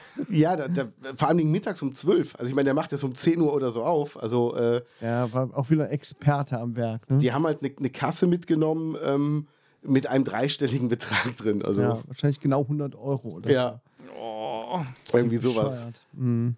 Aber weißt du, Josef, hier in, in Ruppichter Rot wurden schon so viele Sachen überfallen. Der Netto wurde überfallen. Da sind Leute mit einem, was war das, Mofa oder Motorrad, mit Signaljacken, also mit so, mit so Ah, ja. Warnwesten geflüchtet und so Sachen. 6000, wie viel? 6000 Euro Kleingeld? Genau, oder so? 6000 Euro in Kleingeld erbeutet aus dem Tresor. Damals auch lange das Wechselgeld. drüber unterhalten hier im Podcast. Also wenn jetzt einer Leute- Gebrauchtwagen kauft mit Kleingeld, wissen wir, wo es herkommt. Die konnte man dann schon mal von weitem hören, die Räuber, ne, wenn Ja. sie so durchs Dorf geklimpert sind. aber ja, die kriegen sie wahrscheinlich ja trotzdem nicht. Das hast du ja trotzdem relativ schnell äh, Ja. eingetauscht. Es, es waren keine Ja. markierten Münzen, deshalb, das kriegen die nicht hin. Und Großer Fehler. Ja, also ich weiß ja noch, in, in Mucha wurde ja mal im Winter eine Tankstelle überfallen und äh, die Räuber sind halt mit, mit dem Roller geflüchtet und die Polizei ist einfach nur den Rollerspuren im Schnee hinterher gefahren. Boah, ich bin so froh, dass ich nie überfallen worden bin an der Tankstelle. Ich habe ja an der Esso in Waldpool zwei Jahre gearbeitet. Echt? Ach. viel Spätschichten. Oh, okay. Nie. Die Kolleginnen von mir sind immer, sind immer die Frauen überfallen worden. Echt? Richtig asozial. Ich weiß auch nicht, ob die Leute sich das ausgesucht haben und geguckt haben, wer wann wo ist. Aber ich hätte mich mit Sicherheit kein bisschen anders angestellt als jeder andere da. Wenn jemand reingekommen wäre, hätte ich nichts gemacht, sondern denen die Kohle gegeben. Ja, natürlich. Für, für den Stundenlohn. Aber die Tankstelle ist doch, ist doch bestimmt dagegen versichert, oder? Ja, klar. Ja, ja, natürlich. Hm. Klar. Trotzdem ist es, ja, ist es ja erstmal eine dumme Situation, weil ich glaube, es kommt darauf an, wie du selber drauf bist, wie du reagierst, ne, auch aufs Reflex. Aber Ja, was ja. das Allerschlimmste ist natürlich trotzdem, das ist ein, das ist ein traumatisches Erlebnis, wenn du da überfallen wirst. Ist, Eben, Ja. eben. möchte ich. Nein, nein, ich meine jetzt so, wenn man jetzt so rein sachlich denkt, ja, kann man Geld rausgeben und dann ist gut, Tankstelle ist eh versichert, man muss da nicht den Helden spielen, aber es macht ja trotzdem etwas mit einem. Ne? Das Ja. ist wirklich, es kann traumatisierend sein, manche können das vielleicht wegstecken, aber manche kann das auch noch echt verfolgen. Ne? Ich meine, ich Also arbeite ich ja weiß, dass die. Ja, Entschuldigung. ich habe, arbeite ja in der Psychiatrie, ähm, Mhm. wo man, wo Leute auch mit Traumati so, so Traumatisierungen hinkommen, wo man denkt, als Außenstehender, ja, ist, kann das denn so schlimm gewesen sein? Aber das sind dann so Sachen, die treffen dann genau den richtigen Nerv irgendwo bei einer Person und graben sich so tief in einen ein, dass die da echt dran mitunter zugrunde gehen. Auch wenn vielleicht nichts passiert ist oder so. Ne? Das darf man auch nicht unterschätzen. Es ist ja gut, dass dir Nee. das nicht passiert ist. Ja, auf jeden Fall. Und die Kolleginnen, bei denen das passiert ist, haben auch nicht mehr lange da gearbeitet. Die haben meistens dann noch so ein, zwei Schichten versucht und waren dann raus. Okay, krass. Und, äh, und für den scheiß Lohn dann erstmal, ähm, eigentlich müsstest du dann erstmal eine, eine therapeutische Begleitung haben. Mhm. Aber ich glaube kaum, dass es damals jemand gemacht hat. Das war ja so 2005, 2004, als ich da gearbeitet habe. Ja. Ja, das ist schon heftig. Und gerade gerade so Jobs, also äh, ich weiß ja auch, der, es wurden ja äh, auch Ende der 90er ein paar Tankstellen hier in der Gegend überfallen und ein Kumpel von mir hat beim Vorländer gearbeitet und seine, äh, se seine Argumentation war dann beim Vorländer, ja, sollen wir nicht über abends mal zu zweit hier sein? Nee, sonst kannst du deine Eltern ja hier hinholen. Und die so, ja, das hat bestimmt was Besseres, nur als hier rumzusitzen. Sonst frag doch deine Oma, die ist doch Rentnerin. Damit wurde das abgetan. Ja. Und das ist was, wo ich dann auch ganz beim Josef bin, wo ich sagen würde, wenn dann ein Räuber reinkommt, würde ich sagen, ey, weißt du was, nimm die Eistruhe auch noch mit. Ja, Ganz ehrlich. Ja, genau. Genau. Und kleiner Tipp, äh, Schlüssel vom Firmenwagen hängen da hinten hinter der Tür. Ja, das, das ist ja das richtige Geld, die Mercedes und was die immer da stehen haben. Ne? Ja, ja, das stimmt, das stimmt. Aber ansonsten. Das heißt, du hast auch hier gejobbt. Ähm, was war denn damals so Ja. der, der Jugendtreffpunkt für euch, wenn ihr euch irgendwo getroffen habt? bei mir oder jemandem zu Hause. Obwohl, wir haben äh, in, in Schönenberg, als der Sportplatz damals noch für alle zugänglich war, uns im Sommer fast jeden Tag von morgens bis abends äh, am Sportplatz getroffen und haben uns unsere eigenen Ballspiele ausgedacht. Also wir haben irgendwelche Fußballvarianten gespielt, die es nicht gibt. Ähm, das haben wir sehr viel gemacht. Das war so ein Treffpunkt. Und sonst aber tatsächlich bei meinem Kumpel René in Hellenscheid, beim Kumpel David in Bröleck oder bei uns zu Hause in Schönenberg. Ja, krass. Oder auch bei Arno in äh, Scheid. Scheid, ja. Ja, das ist, wir, weil wir haben festgestellt, Kaius und ich, ähm, es gibt in Ruppichter Rot keinen wirklichen Treffplatz mehr für Jugendliche. Also klar, Ja, vielleicht, vielleicht die Brühltalhalle, also der Sportplatz da war früher manchmal auch, aber das war für uns ja meistens von Schönberg dann doch zu weit weg. der, der ist ja auch eingezäunt, der Sportplatz. Ach, inzwischen ist er ja auch In zu. Ruppichter Ja, ja, genau. Der genau. ist abgeschlossen, da sind Vorhängeschlösser vor. Ja. Das Jutze gibt es noch da oben, aber die Brülltalhalle wird jetzt schon seit Ewigkeiten umgebaut. Die ist komplett entkernt und so. Und Was ist denn mit dem, mit dem Eisenspielplatz, der da hinten Der wird- Richtung der- Scheid ist? Der Basketballplatz, der komplett aus Metall ist. der Basketballplatz aus Metall? In Scheid? Da gibt's. Oder wenn meinst man, du- wenn man von der Brühltalhalle Richtung Scheid fährt, also direkt hinter der Brühltalhalle ist doch so ein Platz, Der wo alles aus Metall ist. Ja. kann sein. Da ist auch so ein Basketballkorb. Ja, der ja. ist nur noch Ablagefläche für Baumaterialien. Da stehen. Bauzäune und Stark. Ähm, stark, wirklich stark. Äh, Schön. Äh, es gibt hier nichts für Jugendliche, wo die sich aufhalten können und Kinder vielleicht mal natürlich im Spielplatz, aber ich weiß noch, meine Jungs haben mal, sind mal mit dem Fahrrad hier bei der Kirche rumgefahren. Da konnte man so rumfahren, also drumherum immer Stimmt. im Kreis. Und dann äh, wurden die angemacht von, von Leuten, die da arbeiten, sie würden die Polizei holen, wenn die nicht aufhören würden damit, weil die ja den Schotter ähm, so ein bisschen unordentlich machen. Ne? Wir hatten das gleiche in Schönberg. Wir sind immer um die Kirche gefahren Ja. und haben da auch äh, Fußball gespielt und alles. Äh, aber das hat natürlich die, ähm, die Gläubigen gestört, Ja. dabei gläubig zu sein. Ja. Deswegen durfte man das auch nicht mehr. Aber es ist ja krass, dass immer noch das gleiche Problem ist. Ja. Ja. Und, das ist Und dann wundern sie sich, schade, dass wir, ne? wenn wir jetzt, und dann wundern sie sich, dass wenn wir, wenn Wahl war, wir alle Wahlplakate kaputt gemacht haben. Alle. Ach, ihr wart das. Alles. Also vor allem natürlich, also CDU war unser liebstes äh, Opfer, weil wir damals auch mit dem Drafts als Bürgermeister ja gesehen haben, dass der war ja für uns dann das Feindobjekt, weil der hat ja die ganze Scheiße gebaut. Ja. Äh, und aber später, also es war, ich war, ich glaube, als der Mario Bürgermeister war, war ich schon weg. Ich habe quasi irgendwie nur 16 Jahre Draftsregierung mitbekommen. Aber später irgendwann haben wir auch alle anderen Plakate abgemacht, weil wir dachten, das ist alles wieder Scheiße. Ja, da war ja auch nie Oh, irgendwie hab- mal eine Alternative. Also auch Mario ist ja auch sehr. Ah, weiß ich nicht. Also ich, ich kenne ihn ja noch aus meinem Zivildienst. Da war der irgendwie gerade äh, aus seiner Ausbildung raus, unten im, im Ja. Rathaus. Und äh, mittlerweile, du kommst an den nicht mehr ran. Es gibt keine Transparenz mehr aus dem Rathaus. Also das ist auch so, ich glaube, da sind nicht mehr so viele Leute zufrieden mit. Nee. Ach, schade. Da kam er hat, jetzt- er hat ja viel verändert am Anfang, wie ich mitbekommen Ja, habe. ja. War ja ein neuer, neuer Aufschwung. Total, Ja, vielleicht ist total. Zeit für einen, wieder Aber Zeit für einen neuen. Hauptsache, es ist jemand, der jünger ist. Das fand ich beim Draft immer das Problem. Der Mann war einfach schon so uralt. Ja. Ja. Das sind immer genau die Leute, die sollten, jetzt mal ganz im Ernst, tut mir leid für die, aber die sollten nicht Politik gestalten. Wenn du Mhm. 70 bist, hast du vielleicht, solltest du vielleicht nicht mehr am Kopf einer Regierung stehen. Stichwort Also, Joseph Biden. Ja, Joe, Joe Bi Joseph Biden. Der ist ja, ist ja Joseph eigentlich. Ja, ja. Äh, Mi- Mr. Mr. Biden, ne? Der ist ja echt das krasseste Beispiel. Wahnsinn, oder? Oder? ja. Ja. Ein stammelnder Tattergeist. Also, das ist. Also, wo, wo du dich hier auf dem Land fragst, wenn dein Nachbar über 70 ist, oh, ob der noch Auto fahren darf. Ja. Und da, ja, roter Knopf, wenn, auch. dann soll der das drücken. America in one word. Äh, Ja. Kennt ihr den Clip? Ja, aber das wäre natürlich auch eigentlich gar nicht dumm, ne, dass du sagst, äh, ab äh, 65 oder was machst du nochmal den Führerschein. ist doch super. Dann kannst Ja. du Ja. alles, alles updaten und gucken, ob alles gut geht. Und wenn nicht, dann solltest du sowieso nicht mehr Auto fahren. Das gilt ja Oder, für alle. Das genau, Ja. oder du machst halt mal regelmäßig eine, äh, ja, einen Test, ne? Ich, ist das Ganz nicht in den genau. USA so oder so? Wo du regelmäßig deine, Fahrta äh, deine Fahrtauglichkeit testen musst oder so? Ich das weiß, weiß es ich nicht, aber ich würde das auch sofort machen. Ich finde das äh, ein Ja. super Hinweis. Ja. Ja, das sollte man auch bei Wählern machen, dass die vorher mal einen Test machen, bevor die ihr Kreuz machen. Ja, Dann wäre das mit der AfD direkt erledigt. ja. Dann geht es in Richtung Diktatur. So, so ein winziger, ein winziger Intelligenztest vorher oder so. Ja, das wäre schon Ja, das mal. bringt ja nichts. Das, also das kannst du ja nicht machen. Da kannst du ja nicht jemanden aufgrund diesen. Also was anderes. Du bist ja, wenn du nicht intelligent bist, da kannst du natürlich trotzdem wählen. Aber wenn du ein, ein, ein Auto fährst, was ja wie eine Waffe ist und du bist dessen nicht mehr mächtig, Ja. lässt ja auch keinen blinden Flugzeug fliegen. Ne? Also Ja. Also lustige Geschichte. Meine Freundin war gestern, nee, vorgestern im, im Edeka einkaufen in Ruppichter Rot. Und vor ihr waren, äh, ich sag mal, zwei Menschen, Mutter, Tochter, die kognitiv nicht so ganz auf der Höhe waren. Und ähm, an der Kasse blinkte immer dieses, dieses äh, Schild auf, dieses Grüne, dass die Kasse geöffnet ist. Das, das flackerte halt.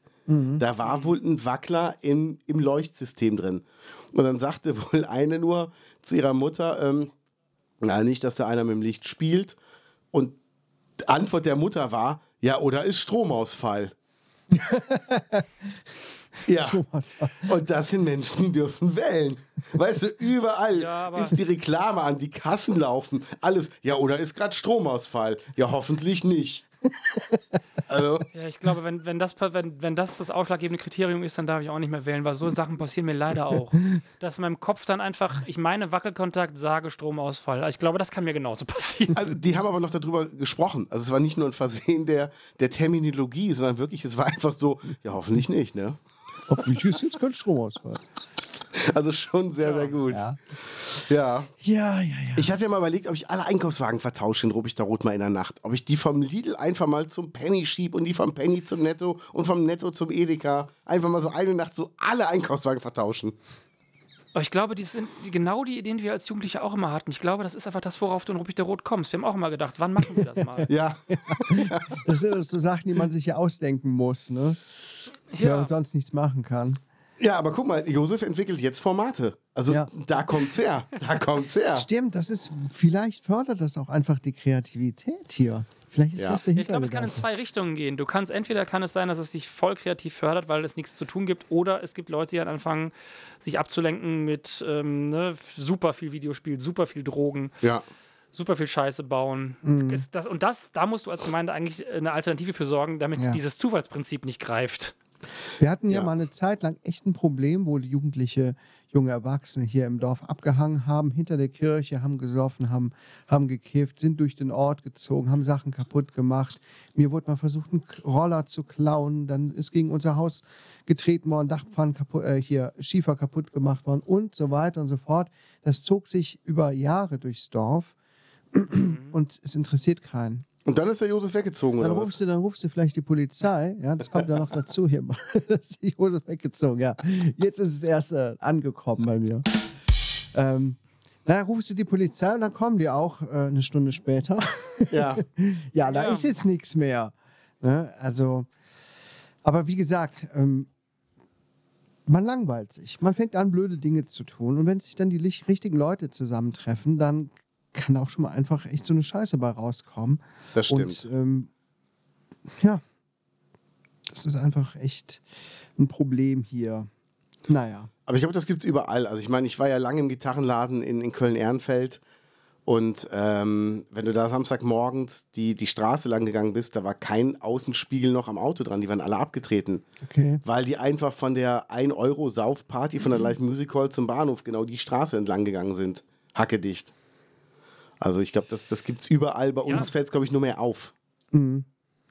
Also genau das gleiche hätte ich damals mit Sicherheit, also hab, das habe ich nie gemacht, aber ich sehe mich locker mit 15, 16 frustriert da irgendwelche Spiegel abtreten. Also so weit kam ich nicht, aber finde ich, ist auch nur zwei Schritte weiter.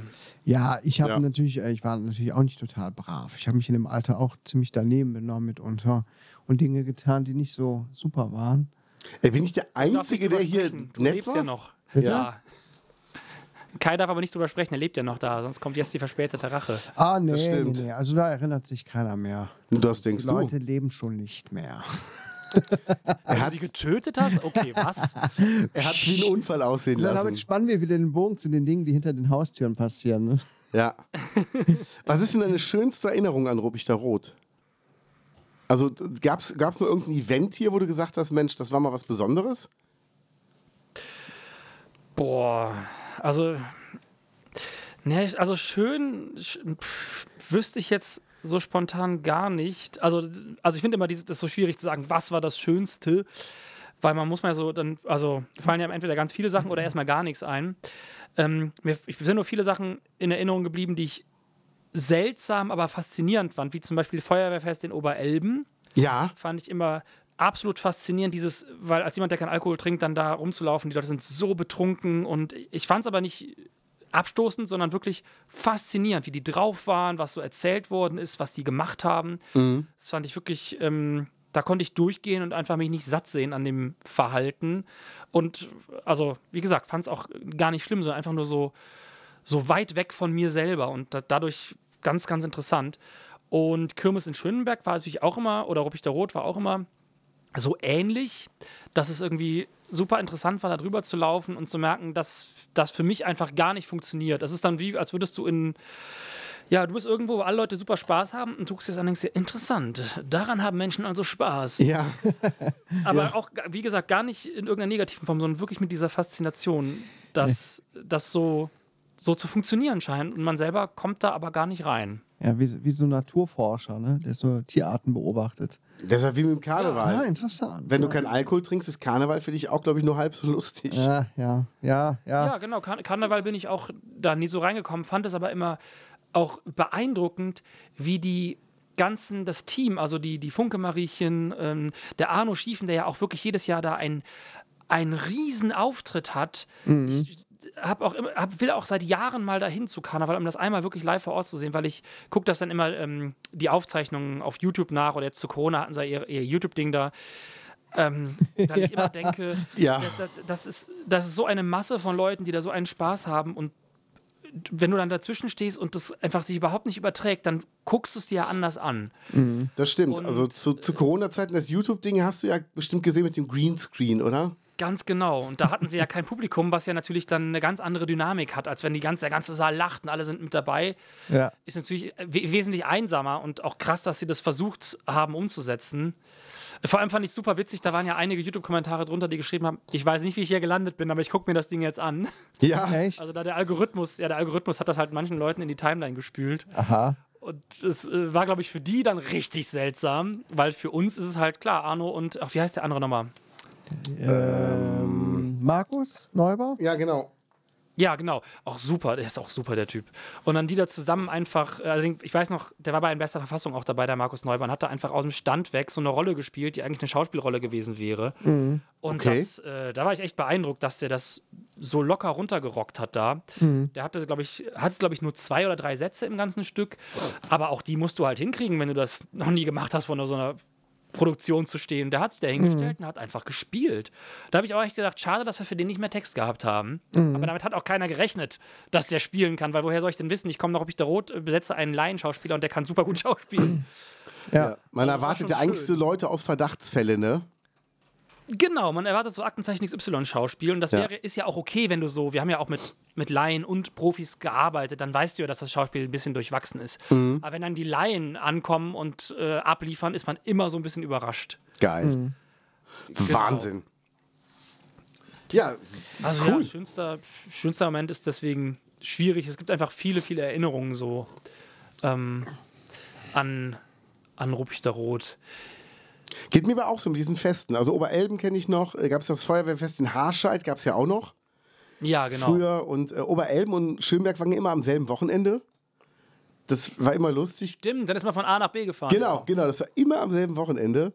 Und dann gab es ja auch noch die ganzen kleinen Dorffeste und so. Und ich wusste ja noch, oder das, das Bistro damals in, in Ruppichter Rot vom, vom Markus Zimmermann. Also man hat ja immer irgendwelche Leute getroffen. Und kennst du noch den Obelix, den Ralf Bauer? Boah, ich bin den Namen so schlecht. Der Name sagt mir was, aber ich habe kein Gesicht. Also der, der sah früher auch so aus wie Obelix. Also so, so ein bisschen so, ein- so einen kleinen Bierbauch und äh, so lange Haare und so ein Schnäuzer und auch so zähnemäßig so ein bisschen wie Obelix. Und ähm, ja, ist ja so, Kaius, der Kais Gesicht gerade. Und ähm, Ich müsste, ich müsste das Gesicht sehen. der hat, ähm, der hat ja so für Bab und so gearbeitet dann, so als Stagehand. Und äh, der ist dann irgendwann nach Osnabrück gegangen, hat dann auch einen Schlaganfall, sitzt mittlerweile im Rollstuhl, aber ist jetzt wieder zurückgekommen nach Ruppichter Rot irgendwie. Und das war auch, war auch irgendwie schön, weil ich mir dachte, boah, wenn ich an den denke, denke ich immer nur so an meine, an meine Teenie-Zeit. Weißt du, er hat halt immer so Bier getrunken, hat mir gesagt, komm, wir trinken Bier zusammen. Und da hat er mir mal ein Bier hingestellt. Und ich habe so, so einmal so getan, als würde ich nippen. Und der hat dann schon vier leere Gläser in der Zeit da stehen gehabt. Und dann meinte der irgendwann immer so, so als, als bei mir so drei volle Gläser standen, so wirklich volle Gläser, na, ich helfe dir mal. Wahnsinn. Der hat auch nie gecheckt, dass ich nichts trinke. Ich helfe dir mal. Komm, ich gebe dir noch einen aus. Ich helfe dir mal. Und das sind auch so Erinnerungen, wo ich denke, das, das waren halt noch so Typen, ne? Das ist halt so. So, jedes Dorf hat da so verschiedene Typen und die kennt dann irgendwie jeder. Ob du sie magst oder nicht, ist eine andere Sache. Ja, das stimmt, ja. Das stimmt, ja. Die gab's ja, die gab's bei uns natürlich auch. Ja. War schon, schon sehr interessant. Cool. Also, Ja, wir haben jetzt schon ganz, ganz schön lange Zeit gequatscht. Also, Ja. äh, Wahnsinn. Ich fand es sehr, sehr schön. ja. Ja, ich auch. Ja, ich würde auch sagen, wir, das war's, oder? Es gäbe, wir könnten jetzt noch ewig weiter quatschen, glaube ich. Ne? Total, aber, total. aber ich glaube, wir belassen es dabei, oder? ja, Eine schöne Reise gedreht. Ja, voll. auf jeden Fall. Ja, vielen Dank, sage ich schon mal, äh, dafür, dass du teilgenommen hast. Gerne, gerne. Danke für die Einladung. Verbotenen Podcast.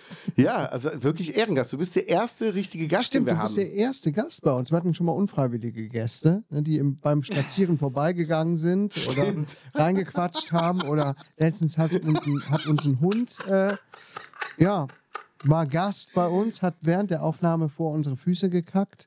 Natürlich Ah, draußen. schön. Das, das war auch ein nettes Ja. Geschenk. Ne? Das auch war- ein bisschen Statement Ja. in unserem Podcast. Ja. Aber du bist der erste offiziell eingeladene Gast zu Das unserem stimmt. Podcast. Und Das ja, ist sehr schön. wir hoffen, du hattest ein wenig äh, Freude. Auf jeden Fall. Das war eine Frage. Ich habe es gerade nicht gemerkt. Ja. Ja. auf jeden Fall. Wir auch nicht. Ja, ich würde sagen, oder? Beenden wir die Folge, oder? Machen wir mal. Ich würde das Auto mal abfeuern Ja. und äh, Dann bis nächste Woche. Moment, Moment. Ich finde, Josef hat noch verdient Ja. berühmte letzte Worte. Möchtest du noch irgendwas loswerden, Josef? Bis nächste Woche. Sehr schön. Sehr gut. Nehmen wir noch auf? Sprechen wir noch? Wird unsere Stimme noch aufgenommen?